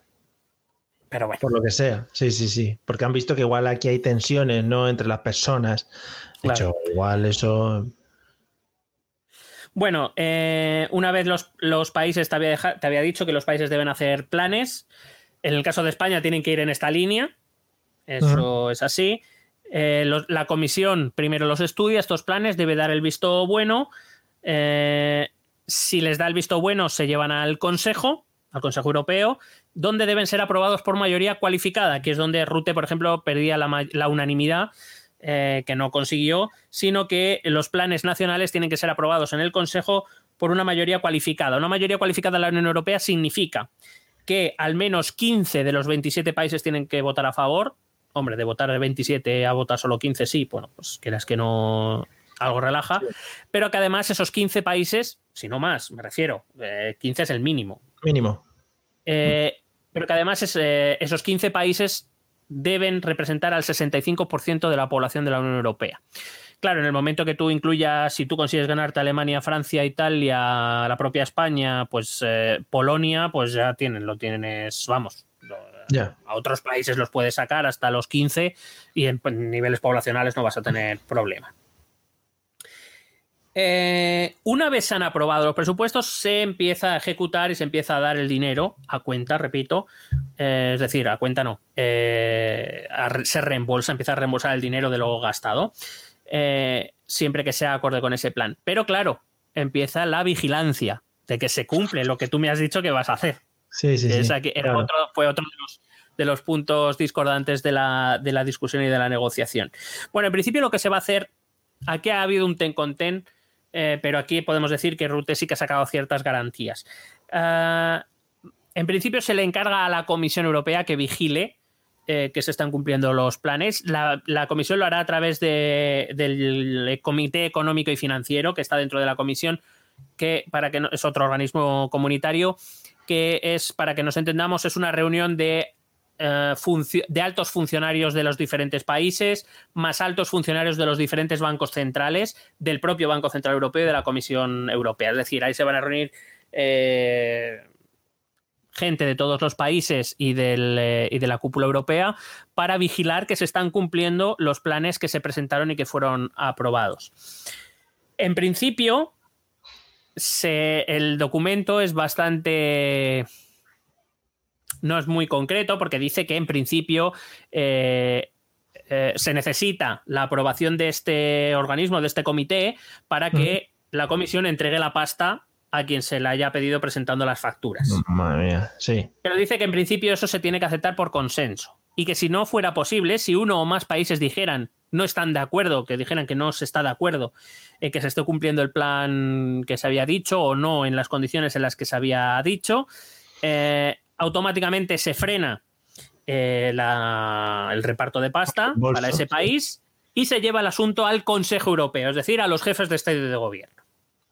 Que y ahí a tendrán- ver que, eh, que a tendrán pelear. que dec- claro, que tendrán que decidir si se están o no cumpliendo eh, las, eh, las, las condiciones en los planes que se habían marcado. Tampoco, por lo menos yo no lo he visto. Ha habido un momento que he empezado a leer en diagonal, también reconozco. Eh, no estaba previsto no- o no está previsto en el acuerdo. Y si llega al Consejo, ¿cómo se decide? Quiero decir, ¿es una negociación? ¿Se hace también por mayoría cualificada o cómo? En principio se deja, entiendo, a la decisión subjetiva de los jefes de Estado y de Gobierno e incluirá negociaciones no solo sobre- sobre este asunto, sino a lo mejor sobre otros, aprovechando el tirón. Pues si tú quieres que yo te apruebe esto, pues vamos a tener que hacer esto otro, este tipo de cosas. Ujú. Eh, en cualquier caso, en ese caso, hasta que el Consejo no, no decidiera, eh, se para la, la recepción de fondos hasta que el Consejo decida. Vale. Por hablarte ya más rápidamente de lo que queda, que sería el presupuesto, el presupuesto de la Unión Europea 2021, dos- eh, 2021-2027, el importe global de este presupuesto va a ser de 1.074 millones, casi dobla el, el último, el de 2014-2020, aunque es menor que lo que se había o que lo que se hubiera querido según las propuestas anteriores, pero en cualquier caso eh, son 1.074 millones, que es una cantidad muy importante. Se ha dado luz verde también a la Comisión Europea para generar recursos propios nuevos, es decir, para que la Comisión Europea como Unión Europea pueda crear impuestos propios. hay que decir que eh, la Unión Europea tiene dos fuentes principales. Bueno, la principal principal es la aportación de los estados, pero que luego tiene algunos impuestos propios. Por ejemplo, en las fronteras, todo lo que se recaude de IVA, por ejemplo, o de, algunos productos en aduanas, eh, se lo queda a la Unión Europea, no es para ninguno de los países, entendiendo que como la frontera es común, sería injusto eh, que se lo quedase un país. Si entran muchas, muchas mercancías por Grecia, por ejemplo, pues que se queden ellos esos impuestos eh, cuando el destinatario es toda la Unión Europea, pues es injusto. Con lo cual, eso se lo, lo recada la Unión Europea. Lo que se le ha dado permiso a la, a la Comisión es a crear nuevas formas de ingresos propios que tendrá que ver con algún tipo de tarifa, sobre todo a creo que lo que se tiene pensado, y creo que en algún momento se nombra en el propio documento, habla de tarifas de tipo aduanero a, em, mercancías que provengan de países que están contaminando mucho. Con, el, con el objetivo de encarecerlos y favorecer la, compra de productos que vengan con eh, eh, con de economías más verdes, entiendo que, dado por hecho que en igualdad de condiciones van a ser más caras los, productos de economía verde, pues lo que hago es subir el precio de las que contaminan mucho y así, en cierta manera, lo que hago es propulsar a esas economías verdes porque se van a encontrar en mayor igualdad de condiciones que si no pasara nada. Creo que también tiene pensado poner una tasa a los plásticos. Eh, creo que también a las empresas digitales, creo que quiere incluir la tasa digital y también a las transacciones financieras. Esta tasa Tobin, esta tasa de transacciones financieras que tan polémica ha sido en muchos estados, incluyendo en la propia España, pues al parecer la vamos a poner a nivel europeo. Oh, mira. Eh, eso sí, se le concede esta prerrogativa a la Comisión Europea para que todo lo que saque de esos nuevos ingresos vaya destinado única y exclusivamente a devolver la deuda que va a contraer para, eh, para financiar toda la recuperación. Se pone negro sobre blanco la existencia de los llamados cheques, eh, que son descuentos que van a recibir Alemania, Dinamarca, Países Bajos, Austria y Suecia, es decir, que van a, van a pagar un poquito menos al presupuesto europeo, eh, que voy a intentar explicarlo porque em, evidentemente son cosas que ellos han sacado de su negociación, de la negociación de este Consejo Europeo, que evidentemente son ventajas que no van a recibir otros países. Simplemente, sin decir si es bueno o malo, voy a intentar explicar de dónde viene y por qué se hace esto. Vale. Eh, esto su origen tiene, eh, su origen es el cheque británico. Esto no viene de estos países, viene de Reino Unido de Margaret Thatcher. Margaret Thatcher llegó un día de 1984 al Consejo Europeo y dijo: Vamos a ver, señores. Eh, Reino Unido pone mucha pasta. Mm. De toda la pasta que se pone en la Unión Europea, el pellizco más grande, hablamos del 30% del presupuesto, o de hasta el 34% ha llegado a ser en algún momento, se dedica a la política agraria común. Mi país, en mi país, la agricultura es un sector minoritario, con lo cual yo recibo una puta mierda, estoy poniendo un pastizal y no estoy recibiendo nada, o estoy recibiendo muy poco. Me parecería justo pagar menos. Entonces la Unión Europea, la entonces Comunidad Económica Europea le dijo que le parecía lógico y que por tanto eh, de, sus, de las contribuciones que le tocarían por renta nacional, por PIB y estos cálculos que se hacen para ver cuánto pone cada país, le descontarían una cantidad que en algún momento llegó a ser hasta 5.000 millones de euros. ¿Por qué? Porque la cantidad que en correspondencia de la PAC le tocaría a Reino Unido, pues es que no, porque ese sector en Reino Unido pues no. A partir de ahí, a partir de ahí en los últimos años algunos países han apuntado. estos cheques ya existían de antes, lo que pasa es que o no se conocía su existencia o daba igual o nos daba igual, pero ya existían de antes, solo que ahora se han hecho, claro, como ahora se ha ido al milímetro de mira, estos holandeses, bueno, lo que sea. Eh, eh, en realidad son eh, cheques que se descuentan de las políticas de cohesión. ¿Por qué? Eh, la otra gran pata junto con la PAC de los presupuestos europeos son las políticas de cohesión que, como te decía antes, están destinadas a que las regiones más pobres dentro de Europa, hablo de regiones, no de países, mm. porque puede haber regiones pobres en países más ricos, eh, pues reciban fondos especiales para que, eh, ¿para qué? Para empujar su economía, para empujar su capacidad adquisitiva y de esta manera reducir la diferencia que hay entre las regiones más ricas y las regiones más pobres, de tal manera que evidentemente todo esto eh, acabe en una sinergia eh, entre todas las regiones que posibilite el crecimiento común de toda la Unión Europea. Claro, ¿qué pasa? Alemania, Suecia, Dinamarca, Países Bajos y Austria dicen que sus regiones son casi todas ricas y que de, por tanto de los fondos de cohesión ellos reciben muy poco y están poniendo mucho dinero. Que se les descuente algo y en esta negociación se, les ha, se les ha concedido una nueva cantidad que al año dejarán de tener que poner eh, al presupuesto europeo. Bueno. Y e, eso es lo que es. Yo no digo ni que sea bueno ni que sea malo, cada uno que decida si le parece bien, si le parece mal, pero es lo que hay. No, ¿no da la sensación cuando este tipo de países eh, se enfrenta a consejos de la Unión Europea o viajan los jefes de Estado que llegan allí, se, se sacan la chorra encima de la mesa y empieza ya las negociaciones con eso ahí puesto? Al mismo tiempo que pienso que hay algunos líderes que llegan y como que mm, no está, o sea, no existen, o sea, están ahí, pero nadie les habla, nadie, ¿sabes? Siempre pienso, por ejemplo, en el de Chipre, por ejemplo. claro. O el de Malta. Sí, o acuérdate cuando iba Mariano también, que era un poco así, ¿no? Eh, bueno, él se ponía a leer el marca y era feliz también. ¿Dónde estoy? ¿Qué es esto? ¿Dónde estoy? ¿Qué están diciendo, señores? Sí, sí, sí, el Madrid ha ganado. Sí, sí. Pónganme el casco ese gigante para entender algo. Es que no, no me entero. Es very difficult todo esto. Echamos de menos a Mariano mucho. Joder, Mariano, ojalá algún carguito ahí, a una alcaldía o algo. Madre mía. Bueno, te digo rápidamente en que nos vamos a gastar 1.094 millones de euros en los próximos siete años.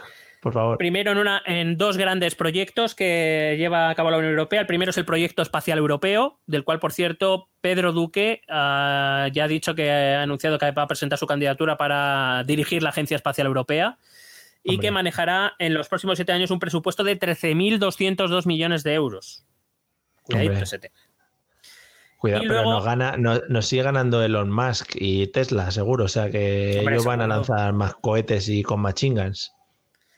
Bueno, pero podemos, yo que sé, podemos tirar un cohetito pequeño. Pero eso es como la película, eso. es que no sé cómo es, esa película de, creo que era un cohete en, Espa en, España, es que no me acuerdo cómo se llamaba este actor, que luego salía, es que no me acuerdo, cómo, el que salía en Torrente luego mayor, el que hacía el padre de Torrente.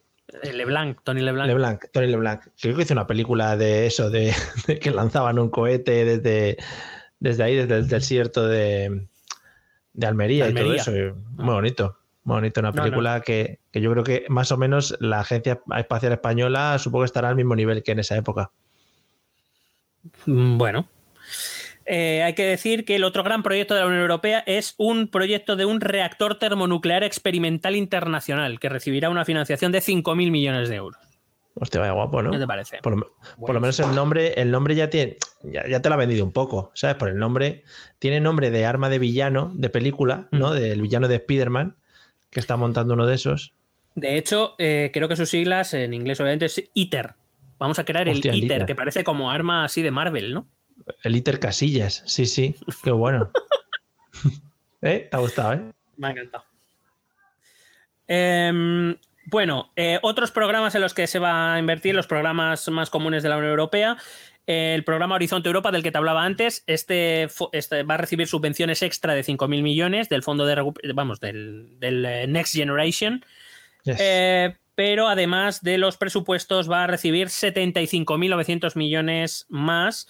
Este proyecto Horizonte Europa está destinado a invertir en ciencia e innovación. Hay que recordar que en la primera propuesta de Charles Michel, el presidente del Consejo Europeo, eh, se le iban a dar fondos extras por valor de 13.000 millones, ha quedado en 5.000, pero que eh, sí que eh, se cuenta dentro del, del, presupuesto europeo para los próximos siete años recibirá 75.900 millones. Bueno. En el Invest EU, que te he dicho antes que de estos fondos recibirá 5.600 millones extra, eh, se le añaden 2.800 millones que eh, recibirá también del presupuesto europeo. Es un mecanismo, este Project EU es, eh, perdón, Invest EU es el mecanismo, digamos, todas las, las em, creo que de todas formas ya hablamos cuando hablamos de las ayudas que había hecho la Unión Europea en uno de los programas del, del, del COVID, pero es, eh, digamos, de todas las fuentes de financiación que había en la Unión Europea a nivel comunitario para poner en uh -huh. contacto a eh, ahorradores de todas las partes de Europa con proyectos de inversión de todas las partes de Europa. eh, había muchos mecanismos, bueno, pues todos han reducido a uno, que es este InvestEU. Todo se va a hacer centralizado a partir de este mecanismo que también ha sufrido, por cierto, un recorte bastante grande. También se va a invertir en el mecanismo Conectar Europa, que es Oh, eh, yeah. para, para inversiones en transporte, energía y economía digital que interconecten de manera más eficaz y eficiente las diferentes regiones europeas. Para esto se presupuestan 28.396 millones de euros. También para el programa Europa Digital. Informática de alto rendimiento, inteligencia artificial y ciberseguridad. Este es nuestro proyecto, Mario. Ahí estamos, los sandboxes, ahí están. Tenemos disponibles 6.761 millones de euros. Algo tiene que caer, sí o sí. Ah, creo que una partida para el podcasting, creo que tienen que haberlo hablado. Eh, para las políticas de cohesión, te voy a decir, eh, son una de las dos grandes partidas que se incluyen siempre en los presupuestos europeos eh, para reforzar esa cohesión económica. Tiene dentro muchos programas como los fondos FEDER, eh, que son fondos de desarrollo, eh, como lo- el, Fondo de Cohesión, tiene el Fondo Social Europeo Plus, que es sobre todo para, para generación de empleo. Tiene muchos programas dentro de estas políticas de cohesión que en total va a recibir de los presupuestos 322.285 millones de euros. Una Joder. pastita.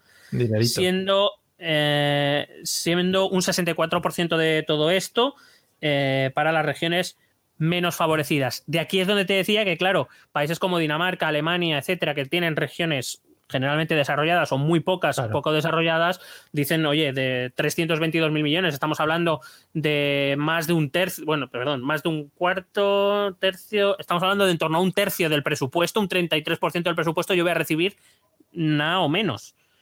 Eh, con lo cual, ¿qué está pasando aquí? Eh, por ejemplo, para las políticas de empleo de este Fondo Social Europeo, eh, se calcula que solo en ese fondo serán 87.319 millones. También hay que tener en cuenta eh, que estos fondos se dan a los países para que se inviertan en generación de empleo. Por lo que sea, pues no todos los países lo utilizan bien. Después explica muy ampliamente en el documento cómo se reparten estos fondos. Si a alguien le interesa, que se lo lea en el documento. O si a alguien le interesa que hagamos un podcast, que me lo diga con tres meses de antelación. Porque digo que lo, lo explica como muy en profundidad. Eh, total, tenemos siete años hasta que se acabe el presupuesto. O sea que Buah, tiempo. verdad, de sobra. Sí, sí.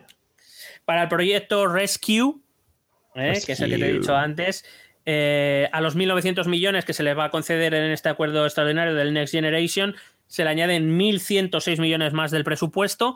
Este fondo está destinado para, eh, digamos, tener una reserva de capacidades contra catástrofes naturales, como por ejemplo puede ser los incendios. Ya la Unión Europea colaboró mucho, por ejemplo, con España y Portugal cuando tuvimos eh, los incendios masivos de hace dos años, yo creo que fueron, o Sí. dos o tres años, que hubo como, fue, o sea, siempre hay muchos, pero ese Más, año fue como brutality. Pues la Unión Europea ya dio fondos del presupuesto europeo, se ha ido reforzando y eh, en este tiempo pues vamos a tener esta cantidad. Evidentemente, los 1.900 extraordinarios que se dan con el Next Generation van destinados sobre todo a, a la crisis sanitaria, a- que no deja de ser hasta que se demuestre lo contrario, mm, es una catástrofe natural porque es un virus que ha llegado y que se ha expandido. Mm. Y eh, esos 1.106 millones, pues eso, para incendios, para otro tipo de catástrofes, si hubiera terremotos o, o este tipo de cosas, eh, pues bueno, se tiene esa reserva que también va destinada, tiene que ir destinada a equipamiento para que para llevarlo allí donde se necesite, cuando se necesite. También no es, no es que se tenga personal, aunque sí que se va a tener un cierto personal, pero evidentemente se contará con las reservas humanas nacionales, pero sobre todo va destinada a equipos, a infraestructuras que puedan ser útiles en caso de esas eh, catástrofes naturales. Para el programa de salud se van a gastar 1.670 millones. Para el programa Europa Creativa, que es para el sector cultural, 1.642 millones.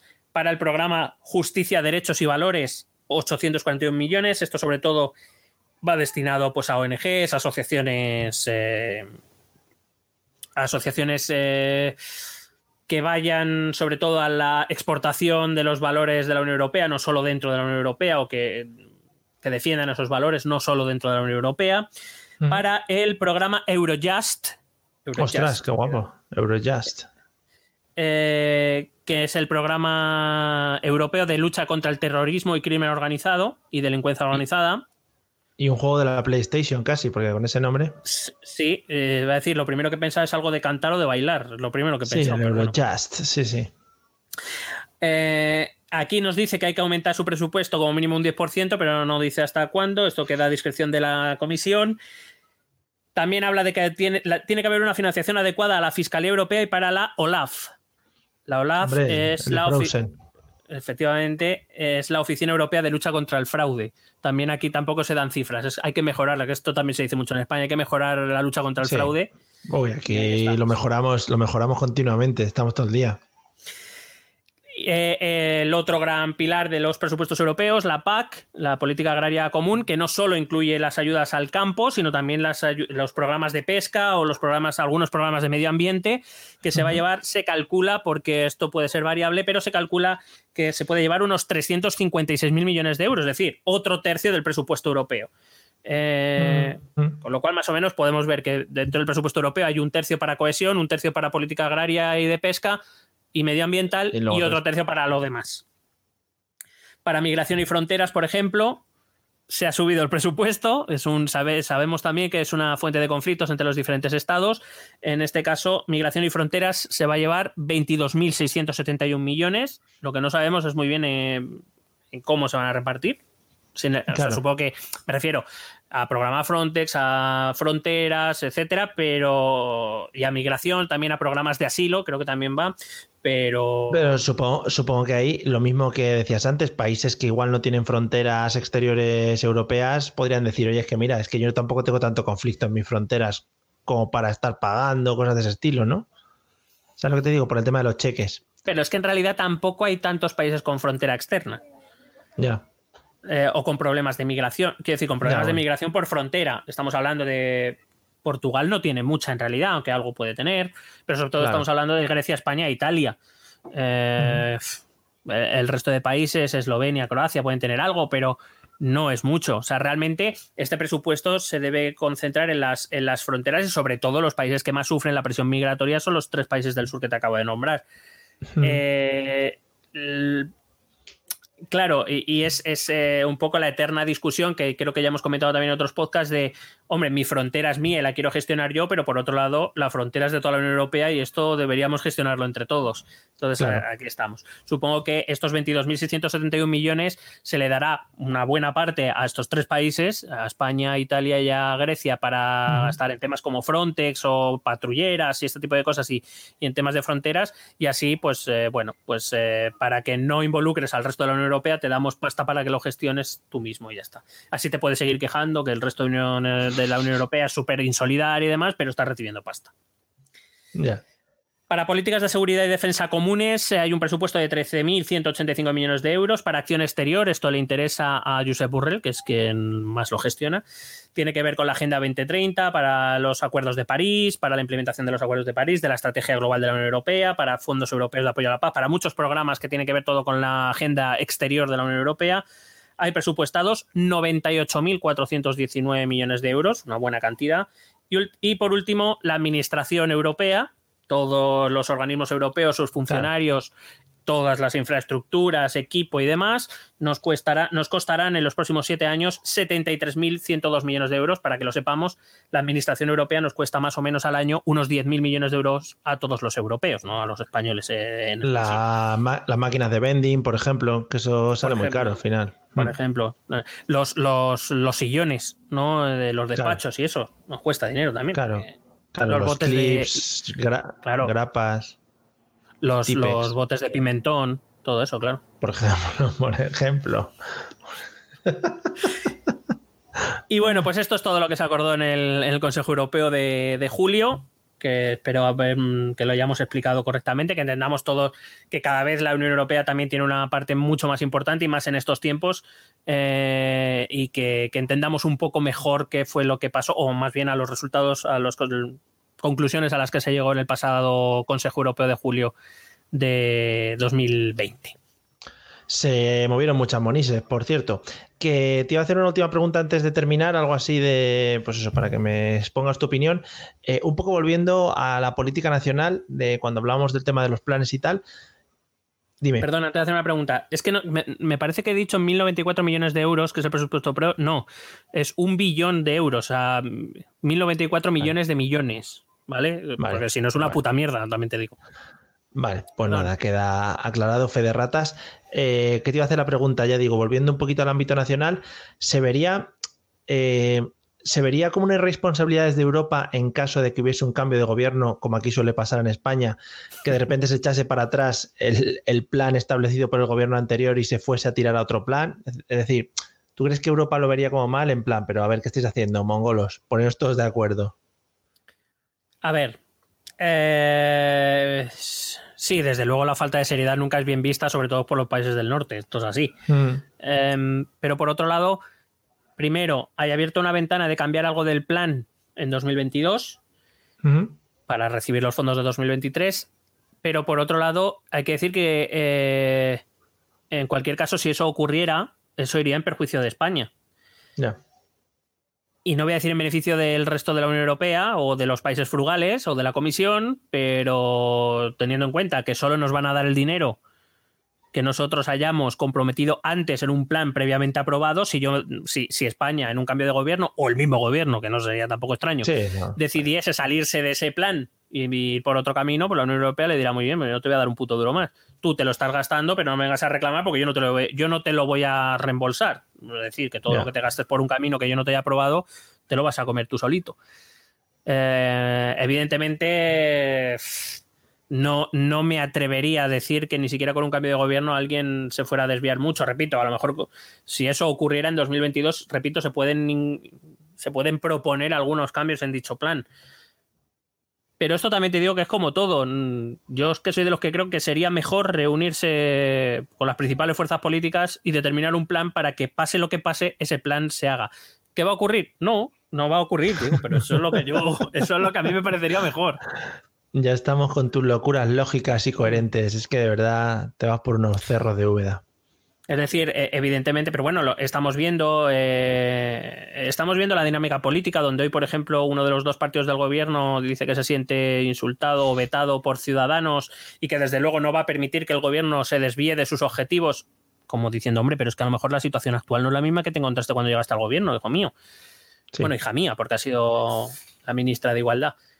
Eh, por otro lado, Esquerra Republicana mm, no te va a apoyar porque se huelen elecciones en Cataluña y no te va a apoyar, salvo que les des el oro y el moro, eh, cosa a la que el PSOE no va a estar dispuesto, con lo cual, yo que sé, eh, aunque solo sea por responsabilidad, aunque no se vaya a hacer todo lo que tú quieras, incluso hay algunas cosas que incluso no te puedan gustar, quizá es un buen momento para pactar algo de forma, algo de país, algo de país. Ya no hablo de pactos de Estado porque siempre se prometen y nunca se cumplen. Pero hombre, yo que sé, es dinero que nos va a venir a Europa y que si no se cumple como lo dice, que si no se hace como Europa nos dice que hay que hacerlo, no nos va a llegar y entonces vamos a estar en la puta mierda. Pero quiero decir, tampoco me gustaría ser el, por, por- digo, porque la, la alternativa al gobierno actual puede ser un gobierno liderado por el Partido Popular al menos. No me gustaría ser tampoco el Partido Popular y encontrarme esa mierda. Quiero decir, mm, me encuentro en un barro aquí que por mi lucha política, por no querer mm, negociar con el gobierno, pues ahora estoy en, en mierda. Estoy en el gobierno, sí, pero en mierda. Y tampoco me gustaría mm, ser el PSOE o el Unidas Podemos llevando a cabo un proyecto que nadie más comparte y que va a depender también de los presupuestos, porque entiendo que los, el dinero europeo se va a tener que compaginar con la política nacional. Es decir, el dinero Claro. europeo no viene, a, no viene a arreglar todo, viene Mm. a ayudarte a poner más parches, pero que se tiene que combinar con tu propia política. Y lo que no puede ser es que tú solo te metas en el hoyo, porque a ver luego cómo sales. Imagínate que, que sí, das, das aquí, venga, Monises, Monises, llega a las elecciones, has vuelto a salir elegido, muy bien, tienes una deuda del 140%, a ver quién te presta ahora, imbécil. No esperaba, no esperaba volver a ser elegido. Vaya, vaya, Claro, yo esperaba que me echaran, pero vaya, qué por lo sorpresa. que sea. Bueno, pues nada, haremos seguimiento de cómo nos llega la pasta aquí a España. Estaremos en las fronteras puestos y colocados contando los billetes según vayan entrando y ya os daremos cuenta de todo eso porque creo que, que es un buen motivo. Eso y de la salida del rey, que vamos a estar nosotros en, la, en el aeropuerto, donde se vaya, para darle la mano, para decirle su majestad. Ahí se lo está llevando usted calentito. O sea, estamos pidiendo dinero para que usted se lo lleve. En fin. Eh, Y ¿Algo que, más que aportar? Mm. Y que, y que a lo mejor pues le, le vemos en unos pocos años aquí de juicios, por lo que sea. Por lo que sea. O extraditado, qué bonito. Sería una extradición del rey Emerit. Hombre, Emerit sería, King. sería, muy, sería muy feo que no viniera él por su propia voluntad. Ya. mm, ay. Hombre, ver. Yo, o sea, Igual se- si, hablamos, si hablamos fríamente, imagínate que eso ocurriera. Hmm. Si hay que iniciar un proceso de extradición porque el señor Juan Carlos no quiere venir al juicio, ya te digo yo que ese sí, que sí es el fin de la monarquía en España. Hombre, ya ves. Si no dice, eh, disculpa, eh, Juliana Sánchez, ¿cómo era esto de la embajada de Ecuador? ¿Al cual No. tengo que ir? ¿A cuál, a cuál? No, es que la de Ecuador ya está pillada, tienes que ir a otra, lo siento. Bueno, amigos, hasta aquí el episodio. Vamos a disfrutar de los maravillosos métodos de contacto, por favor. Eh, los que estéis en YouTube lo vais a disfrutar visualmente, los que estéis escuchándolo a través del podcast en cualquiera de las plataformas en las que nos encontramos, lo vais a disfrutar auditivamente. O sea que disfrute pleno, ambas partes. ¿Quieres preguntarnos algo? ¿Proponernos algún tema? ¿Exponernos tu opinión? Ponte en contacto con nosotros. Es muy fácil. Envíanos un correo electrónico a esta dirección. Esto también es política.gmail.com. También puedes escribirnos en nuestra página de Facebook. Esto también es política. O en nuestra cuenta de Twitter, arroba etepolítica. O si lo prefieres, visita nuestro blog. Esto también es política.wordpress.com. Recuerda que puedes suscribirte a nuestro canal de YouTube. Y si quieres charlar con nosotros directamente, únete a nuestro grupo de Telegram. El enlace en nuestras redes sociales. Porque tú también formas parte de Esto también es política. Mola, mola lo de si quieres charlar con nosotros directamente, únete al canal de Telegram, cuando tu, tu última frase en el canal de Telegra- Telegram es mm, ¿de qué tengo que hablar? ¿Qué mensajes? Muchos mensajes. A ver, es que teníamos, teníamos la grabación del programa y he visto que me han mencionado. Me han mencionado diciendo, a lo mejor Miguel nos lo explica, pero es que había como 150 mensajes. He dicho, no me da tiempo. Si quieres que te conteste ya, pues dime de qué. Pero bueno, Muchos eh, mensajes. A veces sí. no, pero vamos a ver. Tú y yo siempre contestamos. Otra cosa es que contestamos en plan de esto de qué va. Pero, pero hablamos. O sea, puedes hablar con nosotros. ¿Qué coño hacéis? Sí, sí, por ejemplo. Eh, bueno, Oye, estamos- antes de que vayas al tema, al tema off topic final, estaba pensando esto que has dicho. Quizá Vladimir sea una salida a Juancar. Cuidado ese tema, ¿eh? que vaya allí. Hostia, Cuidado. podrían ser los nuevos Famino y Cansado. Tú lo ves ahí. O típico. Típico, vamos a llenar la jarra, no sé qué. y- Pero en vez de en francés, en ruso. te, te, te, te. Joder, serían buenísimos. O sea, eh, el otro hablando en ruso, Juan Carlos no enterándose. Fuah, sería espectacular. No lo sé, no sé. O sea, yo creo que, ya te digo, va a ser algo de lo que se hable durante estas semanas y se harán elucubraciones, ¿no? Igual nos hace el truco y al final se queda. Pero undercover, ¿sabes? Como esta gente que, que dice que sale de su casa y luego se queda dentro, por ejemplo. ¿sabes? Igual está en la casa de la piscina. Claro, claro. O la del perro, que tiene que ser la casa del perro como la mía, más o menos. Sí, sí. Pues si es como la sé. tuya, ya es más grande que la mía. O sea que. Bueno, pero eso porque aquí ya tenemos un nivel adquisitivo que es que yo desde que llevo haciendo podcast, al final eso se nota, ¿sabes? No, no, Estoy está montado. Sí, sí. Bueno, pues eso. tarde. Claro, efectivamente. Pero bueno, llegaste muy bien, ¿eh? en plenas condiciones y creo que ahora mismo eres un referente para mí eh, en el mundo en general y una buena persona, sobre todo. Amigo de pues tus amigos, ¿no? Sí, pues es- eso, eso es a lo que uno aspira en el fondo. Efectivamente, en el Fondo de Recuperación Europea. Correcto. Eh, pues nada, no tenía ningún tema off topic. Si quieres toma- tocar algo, si quieres tocar algo en general, ¿quieres tocar algo? ¿No? Bueno, hombre, eh, ten en cuenta que pasa el confinamiento solo en mi casa. Entonces, a tocar No, algo. hay que pues, tocar, hay que tocar. Eh, he estado viendo ah, últimamente que están empezando a hacer conciertos, eh, son lo que llamaría conciertos tristes, ¿no? Porque la gente está sentada en sillas muy separadas. Sí, pero yo iba a decir que no entiendo por qué se pueden hacer conciertos tristes, se pueden Mm. ir a discotecas, yo creo que vienen siendo un poco suicidas, a que te escupan como Jaggermeister en la cara. a que te- por ejemplo, pero por, pero por ejemplo no, no se puede ir a otro tipo de cosas tipo cines o cosas de esas, no entiendo. No. Porque en el cine la gente monta mucho escándalo y, y luego O sea, enseguida te encima encuentras, a gente alguien, habla. te encuentras a alguien chupándote la cara enseguida en el cine y eso hay que cortarlo.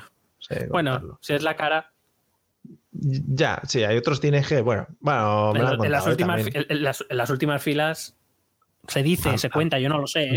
No, no, a mí esto realmente, a mí esto me lo han contado de que sale en película, porque yo eso no, no he tenido nunca la oportunidad, ni de llegar a plantearlo, creo.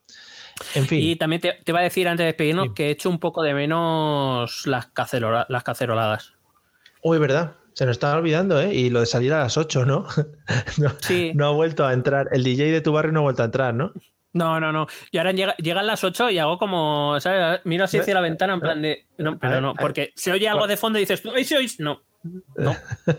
Ya, bueno, te preocupes que en el próximo confinamiento, ahora en septiembre, volveremos a las 8 a aplaudirnos a nosotros mismos, ¿no? Por lo bien que lo hemos hecho. podríamos, sí, podríamos abrir un, un, un apartado de apuestas a ver cuándo empieza el siguiente confinamiento. Oh, vamos a hacer una porra. La... Joder, es que es chungo, ¿eh? Es chungo jugar, jugar esas cosas. Bueno, Mm, yo, ¿Qué? yo aviso, yo creo que a finales de septiembre, principio de octubre, por ahí podemos estar, ¿eh? ¿sí? Joder, ojalá Sí. para nuestros cumpleaños. Lo celebramos ahí por todo lo Sí. alto. Sí, sí. Sí, sí, de hecho, puede ser una de las causas finales. Sí, seguramente. Que he escuchado este fin de semana que la gente que más dinero está ganando ahora mismo es tema abogados con eh, divorcios y Divorcios, herencias. O sea, que se están lucrando de, bueno, de lo malo de otras personas. O sea, esos abogados, eh, madre mía, los abogados ya no tienen Sí. no- eh, abogados y notarios, que es mal, abogado, abogado, el que tengo aquí. Viene, ¿qué te iba a decir? Pues eso mismo. Yo creo que es el mejor final de episodio. Bueno, el mejor final de episodio fue el de episodio 100, pero este también está así dejado por todo lo alto. Está bastante bien y eso que no hemos hablado de Operación Triunfo. Efectivamente, que estuvieron otro día en el concierto en el Bernabéu, creo. O sea que ahí lo dejo. Esa es mi... En el Bernabéu. Sí. Sería en el Wizzing, ¿no? Ah, en el WeThink, es verdad, es verdad. En el Porque el Bernabéu sí, está de obras. Efectivamente, en el WeThink. Es que yo, cuando estuve en el concierto del Bernabéu, sueño todavía de aquello. Claro, Hombre, bueno. pero porque, fíjate, cuando, cuando no había COVID. Joder, qué tiempos, ¿eh? Yo no me acuerdo, casi. No, no. yo ahora ya... tampoco. Es como una bruma que hay ahí. Además, te voy a contar una cosa. Para trabajar me han puesto una pantalla de estas de, De de soldador. plástico delante, ¿no? Sí, parece que voy pues, a soldar una tubería o a, o a un panal de abejas o cualquier cosa de estas. Muy bonito. Bueno, yo el 1 de septiembre te diré a ver qué me ponen a mí. Un turbante, una movida, un palo para apartar a los niños. Fuera niños, bicho. Ah, igual voy con burka. Ojalá, ojalá, y todo lo veamos. Amigos, hasta aquí el episodio 118. Esperamos que os haya gustado. Duración, pues la habitual. Eh, que disfrutéis mucho este veranito del calor, que no os dé un golpecito de calor, que eso es muy malo. Eh, lavaros bien las manos, lavaros bien las demás partes del cuerpo. O sea, no nos centremos ahora solo en las manos. Sí, beber también agua. Lo que iba a decir, no nos centremos solo en las manos porque la gente se lava mucho las manos, pero otras partes igual se las deja un poquito ahí al aire. Entonces, eh, que disfrutéis del verano. Podemos, podemos dar la recomendación de por favor no salgáis a hacer deporte en las horas centrales del día. Que me gusta una recomendación que me gusta mucho, como ¿quién cojones sale a las 3 y media de la tarde a hacer nada? Eres tonto, chico, eres tonto. Tú no ves el sol. Ya está arriba el sol, no, no salgas. En fin. Y eso, cuidadito con las avispas que cuando pican, uff, pican bastante. ¿eh? Parece que no, pero luego sí. Nos vemos en el próximo episodio que será, sin lugar a dudas, el 119. A no ser que, por, por lo que sea, decidamos cambiar. Eh, esperamos que lo hayáis disfrutado y nos vemos pronto. Vale, adiós. Besete.